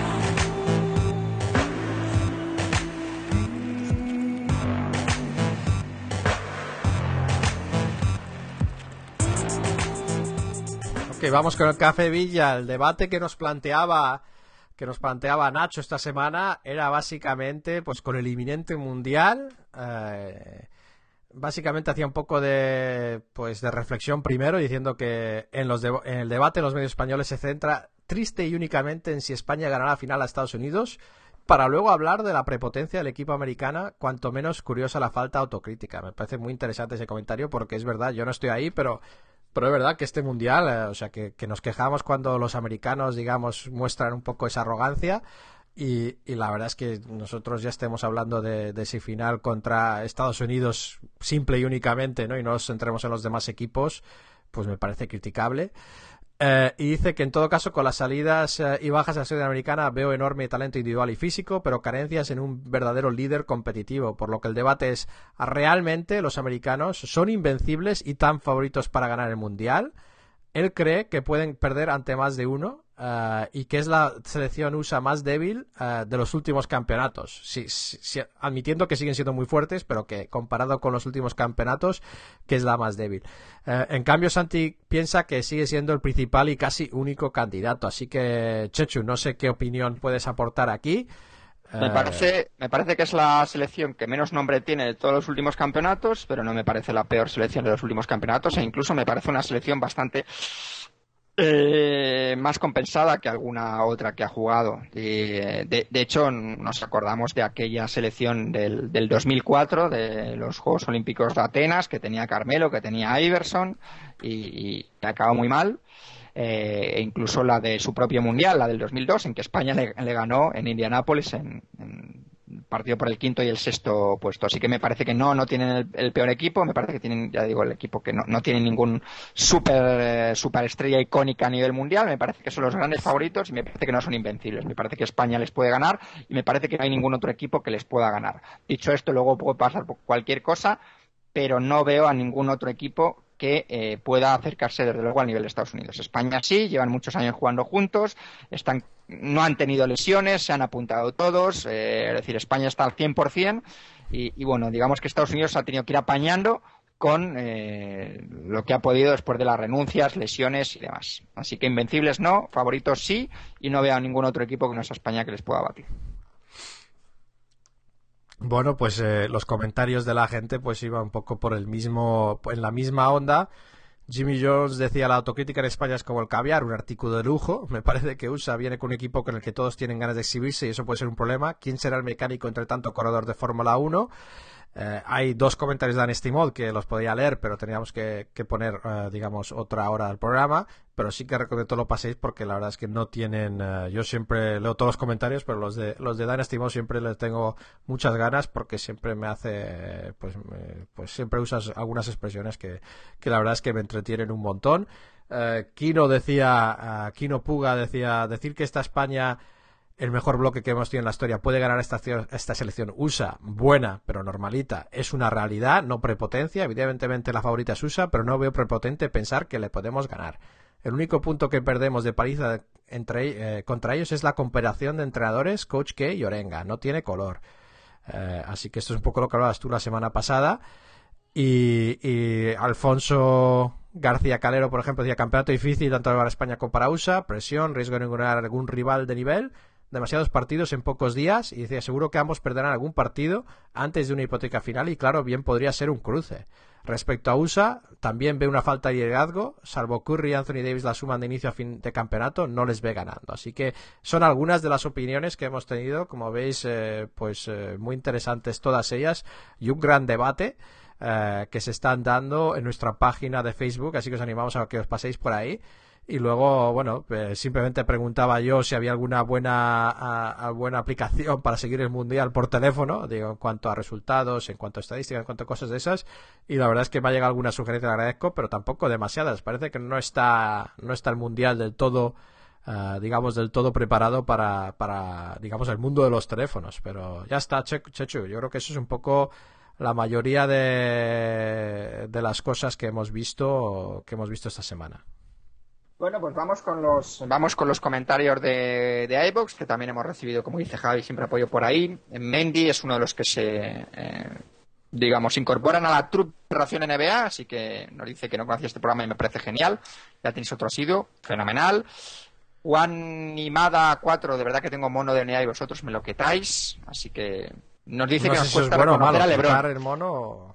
Dice que nos cuesta reconocer a Lebron. Pues sí, nos cuesta. La verdad es que nos, nos quitamos la careta ahí en ese yo siempre sentido. decimos que, que, que LeBron es el. Solemos decir que es el mejor jugador NBA, pero tampoco nos hagáis que lo digamos 10 veces por programa, ¿no? Porque eso ya nos duele. Andrés Garrido, que es uno de los que estuvo el otro día viendo en el Palacio de Deportes en España-Argentina, que dice que he gozado dos horas y media de programa y culminar el día en el Palacio de Deportes viendo el España-Argentina en directo. Así disfruta un lunes. Voy a. Eh, Fabal, no sé si puede pasar siguiente o no. Quiero no, montar no, léelo, Chechu, léelo. Quiero montar, quiero montar una plataforma apoyo a los motores de Javi después del Grande Montes. Solo este programa se merece volver a uti- bautizar a los NBA. Que Eh, no bautizamos, intentamos no bautizar los mismos, pero, pero sí, yo creo que Chechu, yo creo que es una, esto dentro de nuestros, eh, nuestro alcance es ya, digamos, un clamor generalizado, podemos catalogarlo casi así, ¿no? Pájaro, otra vez un gran programa. ¿Quién creéis que va a ser el MVP del Mundial? Yo apuesto por Corry, un saludo desde la playa de Valdevaqueros. No, ya decimos que... sí. Bueno, yo veo, Javi decía Curry, Harden, Anthony Davis, el que desde luego el que mejores números ha estado haciendo y yo creo que al que más necesitan es Anthony Davis, así que yo apuesto por él. Tampoco Yo también bueno, voy a apostar por Curry. Pau Gasol Pero Davis va a estar ahí. Tiene una motivación extra en este mundial, que es el, no estuvo en el del año 2010 y en el dos- del 2006 se perdió la final, ser, como podría ser Pau Gasol de MVP también, ¿no? Perfectamente. Y eh, DRP7, DRP07, excelente programa una vez más, muy bueno el resumen del mundial. Entiendo por qué se extendieron un poco con el equipo de España, ah, pero el resumen estuvo fenomenal. Sí, sí, porque él no Oh. es español, hay que decirlo. No, él es venezolano, eh, es el que nos escribe desde Houston. Aquí va otro apoyo a los motes. Eh, Javi, bas- clamor. basta la censura de Chechu, Javi, y, y luego otro, pero luego un palito para Javi. Javi, que sepas, el béisbol no es solo comer y beber cerveza, solo hay que entenderlo más allá de lo básico para poder apreciarlo. Pero es eh, dis- eh, discusión para otro podcast. No sé si es que te dice No, que no entiendes razón, el el béisbol, béisbol Javi. es más que eso, pero tampoco es mucho más. ¿no? Yo he estado en varios partidos, he visto cinco o seis partidos en directo y, y yo he sido de los que más me ha quedado. La mayoría de la gente se ha ido. Yo he estado en un partido de los Yankees que, que han ido hasta 14 o 15 innings, que, que es algo muy especial. Y, y quedábamos un 25% de los espectadores, lo cual te dice el compromiso el compromiso de los de los aficionados, ¿no? Que se vayan en un partido, digamos, tan... eh, ¿Tú te imaginas el, el 75% de los aficionados de básquet yéndose en un partido con cuatro prórrogas? Yo no. Bueno, la verdad es que yo he hablado con varias personas eh, no americanas que han estado en Estados Unidos, han estado en un partido de béisbol y todas coinciden en lo mismo, ¿no? Que es una tortura china. No, sea, a mí, yo, yo creo que en directo está mucho mejor, pero me refiero que los mismos aficionados no le dan eh, tanto respeto a parte de una minoría porque lo que hacen es pasar el tiempo ahí y luego está todo el lado estadísticas, que es desde luego muy rico y muy apasionante para la gente que le gusta eso, pero que yo estaba un poco simplificando el tema. Tienes razón, eh, mea culpa en ese sentido. Y luego Kino Puga Flores, como siempre nombre del programa, mi enhorabuena por vuestro gran trabajo, en el análisis del mundo básquet muy bueno y me mojo España campeona con Pau como MVP. Mi apoyo total a los apoyos de Javi, pero Oh, bueno, son tres, tres. el mismo- Son tres veces, Chechu, campaña. Luego, luego, hashtag, eh, hashtag apoyo cuidado. liberada Javi, free Javi. Cuidado, cuidado con lo que deseáis. Sí. Pone además ace- acertados y originales. Me repito otro comentario que dice de otro programa. El cirujano de Manu Ginobili es exquisito. Acertados, originales, exquisitos. En fin, eh, cuidadito. Y luego eh, también nos han mandado su apoyo por iBox, Embaral y David Rey. Así que muchas gracias a todos por eh, escribirnos, que nos gusta y que nos encanta luego leer. Leeros por aquí. Y si queréis apoyar más, eh, los apoyos. es que Chechu me tiene cohibido. no, no me deja. No me deja Este pasar. año va a llevar, va a llevar Javi sabor latino y, y- y- y yo llevaré las noticias. Quizás haga los rookies también. Quizás les ponga un apodo, ya que esos están frescos sin bautizar. Así que bueno, Javi, ¿qué nos queda? No sé si nos queda iTunes o Ah, sí, mails. sí, bueno, de iTunes no nos ha llegado nada. Ya sabéis que cuando ponéis un comentario ahí o, o ponéis un ranking, pues nos ayuda a subir en, en las clasificaciones. Pero, pero bueno, eh, ya hacéis bastante por nosotros, así que tampoco pasa nada. Eh, sí que hay que decir un poco la Liga Hoops. Eh, para los que no se hayan enterado, hay dos ligas y los drafts están en plena marcha. Así que hay mucha gente, oigo rumores, tambores de guerra por las esperas que está habiendo entre elecciones. Y, y, y a mí me parece que queda muchísimo tiempo, pero la gente está muy nerviosa, así que si no entráis eh, una vez cada dos días vais a tener problemas porque están poniendo toques de 48 horas límite. Chechu, eso también va por ti. Eh, plazo Oye, oye, máximo de me 48 meto, horas. De hecho, después sí, de mi pero- elección de Carmelo es que no me toca hasta, creo que no sé si es el 56. Bueno, bueno, sí, no. Y, y aparte de eso también lo- nos, sí que nos llegó un comentario de eh, por correo electrónico comentario arroba raciondenea.com de Marco Murilla, Murillo eh, que nos hizo el concurso la semana eh, el año pasado y nos lo va a hacer otra vez el concurso de predicciones ya matemáticas, ¿no? Lo que dijimos de que cuadren todas las victorias y derrotas para toda la liga. El año pasado ofreció premios, eh, así que pues eh, genial. La verdad es que agradecemos eh, esa, esa, pues esa colaboración de Marco Murillo Corona y luego también ese, ese curso de predicciones de equipos y luego también vamos a tener el concurso de predicciones de, digamos, MVP, campeón, todas esas cosas. No esperar tanto como otros años, así que espero ponerlo en las próximas dos o tres semanas, eh, colgarlo y que participéis eh, cuanto más mejor. Eh, y también veremos eh, si podemos conseguir premios para eso, ¿no? Checho, imagino que estás a punto de mandar los premios de, eh, de la última temporada. Sí, el lunes ya, que en el horario normal, eh, los, los, los podré mandar. Muy bien. Y voy a dar las gracias a la gente por, por Twitter antes de que hables del gran, de la gran noticia, por lo menos para ti para mí. bueno, tampoco exageremos, ¿no? El grado de la noticia. Eso, se va a no se verá que que, hemos conseguido algo tangible con este ya, programa. fi- ¿no? ya fichamos de asistentes de los Lakers. o- Sí, sí, sí. Esto voy a ser Como nos que Javi se convierte en speaker de los Clippers, yo qué sé. Sí, o que hem- hemos vendido un libro de apodos. Eh, pero bueno, eh, por Twitter agradecer mucho el apoyo de Víctor Miras, que estuvo con nosotros la semana pasada y lo hizo genial. Eh, también mucho apoyo de Manuel Lledo, de Fernando Castellanos, de Dynasty Mode, de Jorge Celtic, de Medieval 23, de Tomás Fernández, de Abril O'Neill, Jesús Llorente Quino y David Pérez.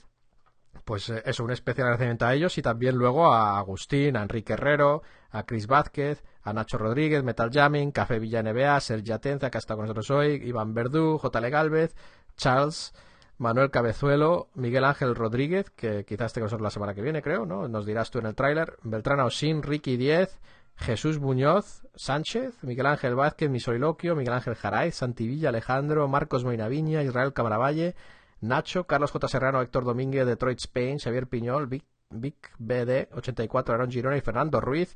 Como ves, muchísimo apoyo, Chechu, y esto es lo que nos ayuda a llegar a nuestra meta de, pues no sé, de cientos de millones de oyentes, ¿no? Hay que refinar todavía el objetivo. como con los Pistons, nos, nos conformamos con final de conferencia.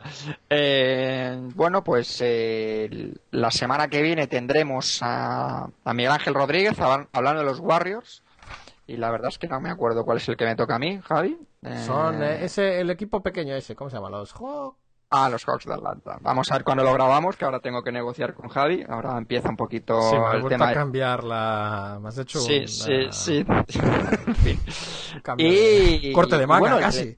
El, el gran anuncio es que eh, los capítulos de Ración NBA correspondientes al domingo 26 de octubre, con toda seguridad, y casi con toda seguridad del domingo 2 de noviembre, se van a grabar eh, pues con los dos componentes, Javi y yo, juntos, pero a diferencia de otros años, no en mi pequeño cubículo de Alcorcón, sino en el cuartel general de Ración NBA en New Jersey, porque nos vamos, nos vamos, eh, me voy a, a Sí, visitar a Javi. todo el equipo de ración de NBA.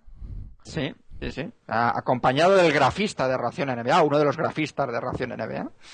Y eh, nos vamos a, a New Jersey, a Nueva York, eh, con, con máscara que espalda, claro que sí. Al bed and breakfast de... Sí, de- NBA.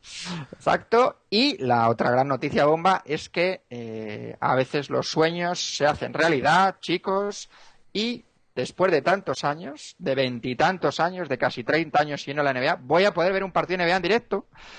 Porque eh, las dos veces anteriores que están en Estados Unidos no había partidos, al no coincidir con temporada. Y no es un partido cualquiera, Javi. No, para nada. No es, un, par- no es un partido cualquiera, porque es la apertura de la temporada en el Madison Square Garden y además contra los Bulls de Chicago, de Pau Gasol, de Mirotic, el debut de Pau, el debut de, Mi- el debut de Mirotic, La vuelta sí, de Rose, la vuelta de Rose, el debut de Fisher, debut de Fisher, el primer exactamente. partido de temporada en el Garden, que el Garden va a estar a tope, va a estar eh, una intensidad, eso eso va a ser un placer, ¿eh? ya, ya hay ganas. Sí, damos fe porque hemos estado con el tema de las entradas y se estaban agotando a un ritmo mayor vamos, que, que, un, que, un, partido normal. De hecho, nosotros ya hemos pillado las entradas dos meses. Dos Casi meses hay, que, hay que decirle al, al, que nos preguntaba por el precio de las entradas la semana pasada que, que, bueno, que puede ser bastante más de lo que, de lo que puedas pensar a veces también. Mira, este eh, nos costó al cambio, creo que eran 200 dólares, al cambio unos 160. Bueno, Chechu, Chechu, gracias por invitarme. La verdad es que un, un detallazo. No, no, Chechu, Chechu va a traer jamón, eh, eso es otra cosa que hay que tener claro, que venga a visitar a quien sea que traiga jamón, que no te lo pillen. No te, no te preocupes, que eso sabemos cuál es nuestra misión en este, en este, en esta aventura. Y, y bueno, eh, la verdad es que ya quedaban, porque estamos hablando de 200 dólares. eh, yo no he estado en el Garden, no sé exactamente, es una zona centrada, pero arriba, no arriba del todo, pero no sé exactamente. eh, espero Sí, que cuando, se vea bien. Cuando miramos, las más baratas ya eran como 150, ¿no? Sí, sí, sí, sí, sí. Hombre, yo estoy acostumbrado aquí al Palacio de los Deportes, que no es el Madison, evidentemente, pero tampoco es el Polideportivo La Pepa.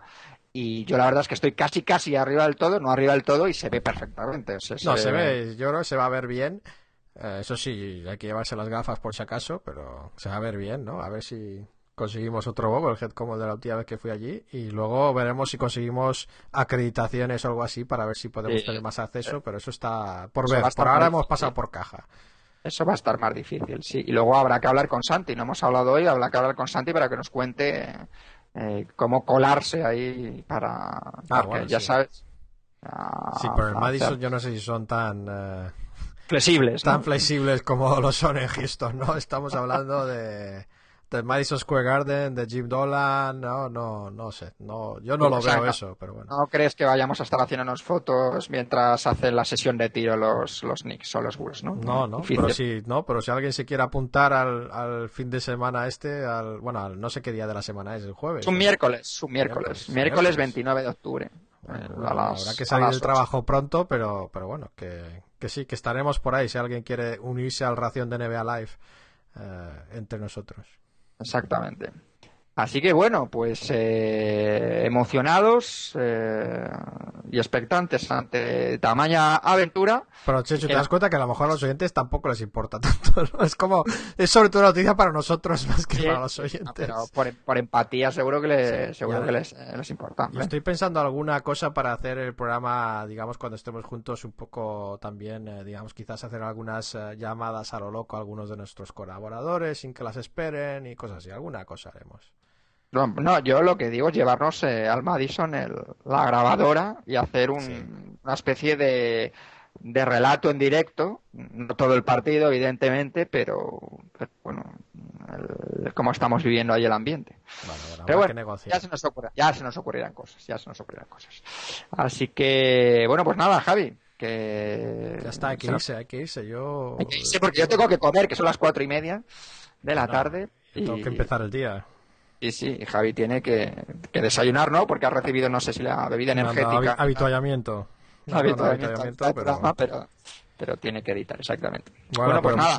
bueno, editar veremos, es- probablemente sea esta noche, pero, pero bueno, eh, muchas gracias a todos. Entonces, esto ha sido todo. Gracias por acompañarnos. Ya sabéis, mandad sugerencias o comentarios a nuestro correo electrónico comentarios arroba raciondenevea.com y también sabéis, como hemos dicho, Café Villa y, y, eh, y no solo eso, sino también donde avisamos eh, cuando publicamos el podcast en nuestra página de Facebook. Pasaros por allí eh, contribuir al debate, a los debates, eh, compartir informaciones, impresiones. Y luego también nos podéis seguir por Twitter, donde avisamos también cuando publicamos, eh, arroba astrochechu para chechu, arroba ración de MJ para mí. Y nada más, volveremos con otro programa la semana que viene, también cargado ya con termómetro FIBA. Termómetro Ah, Mundo Básquet, perdona. Sí, Adiós. sí, sí. Hasta luego.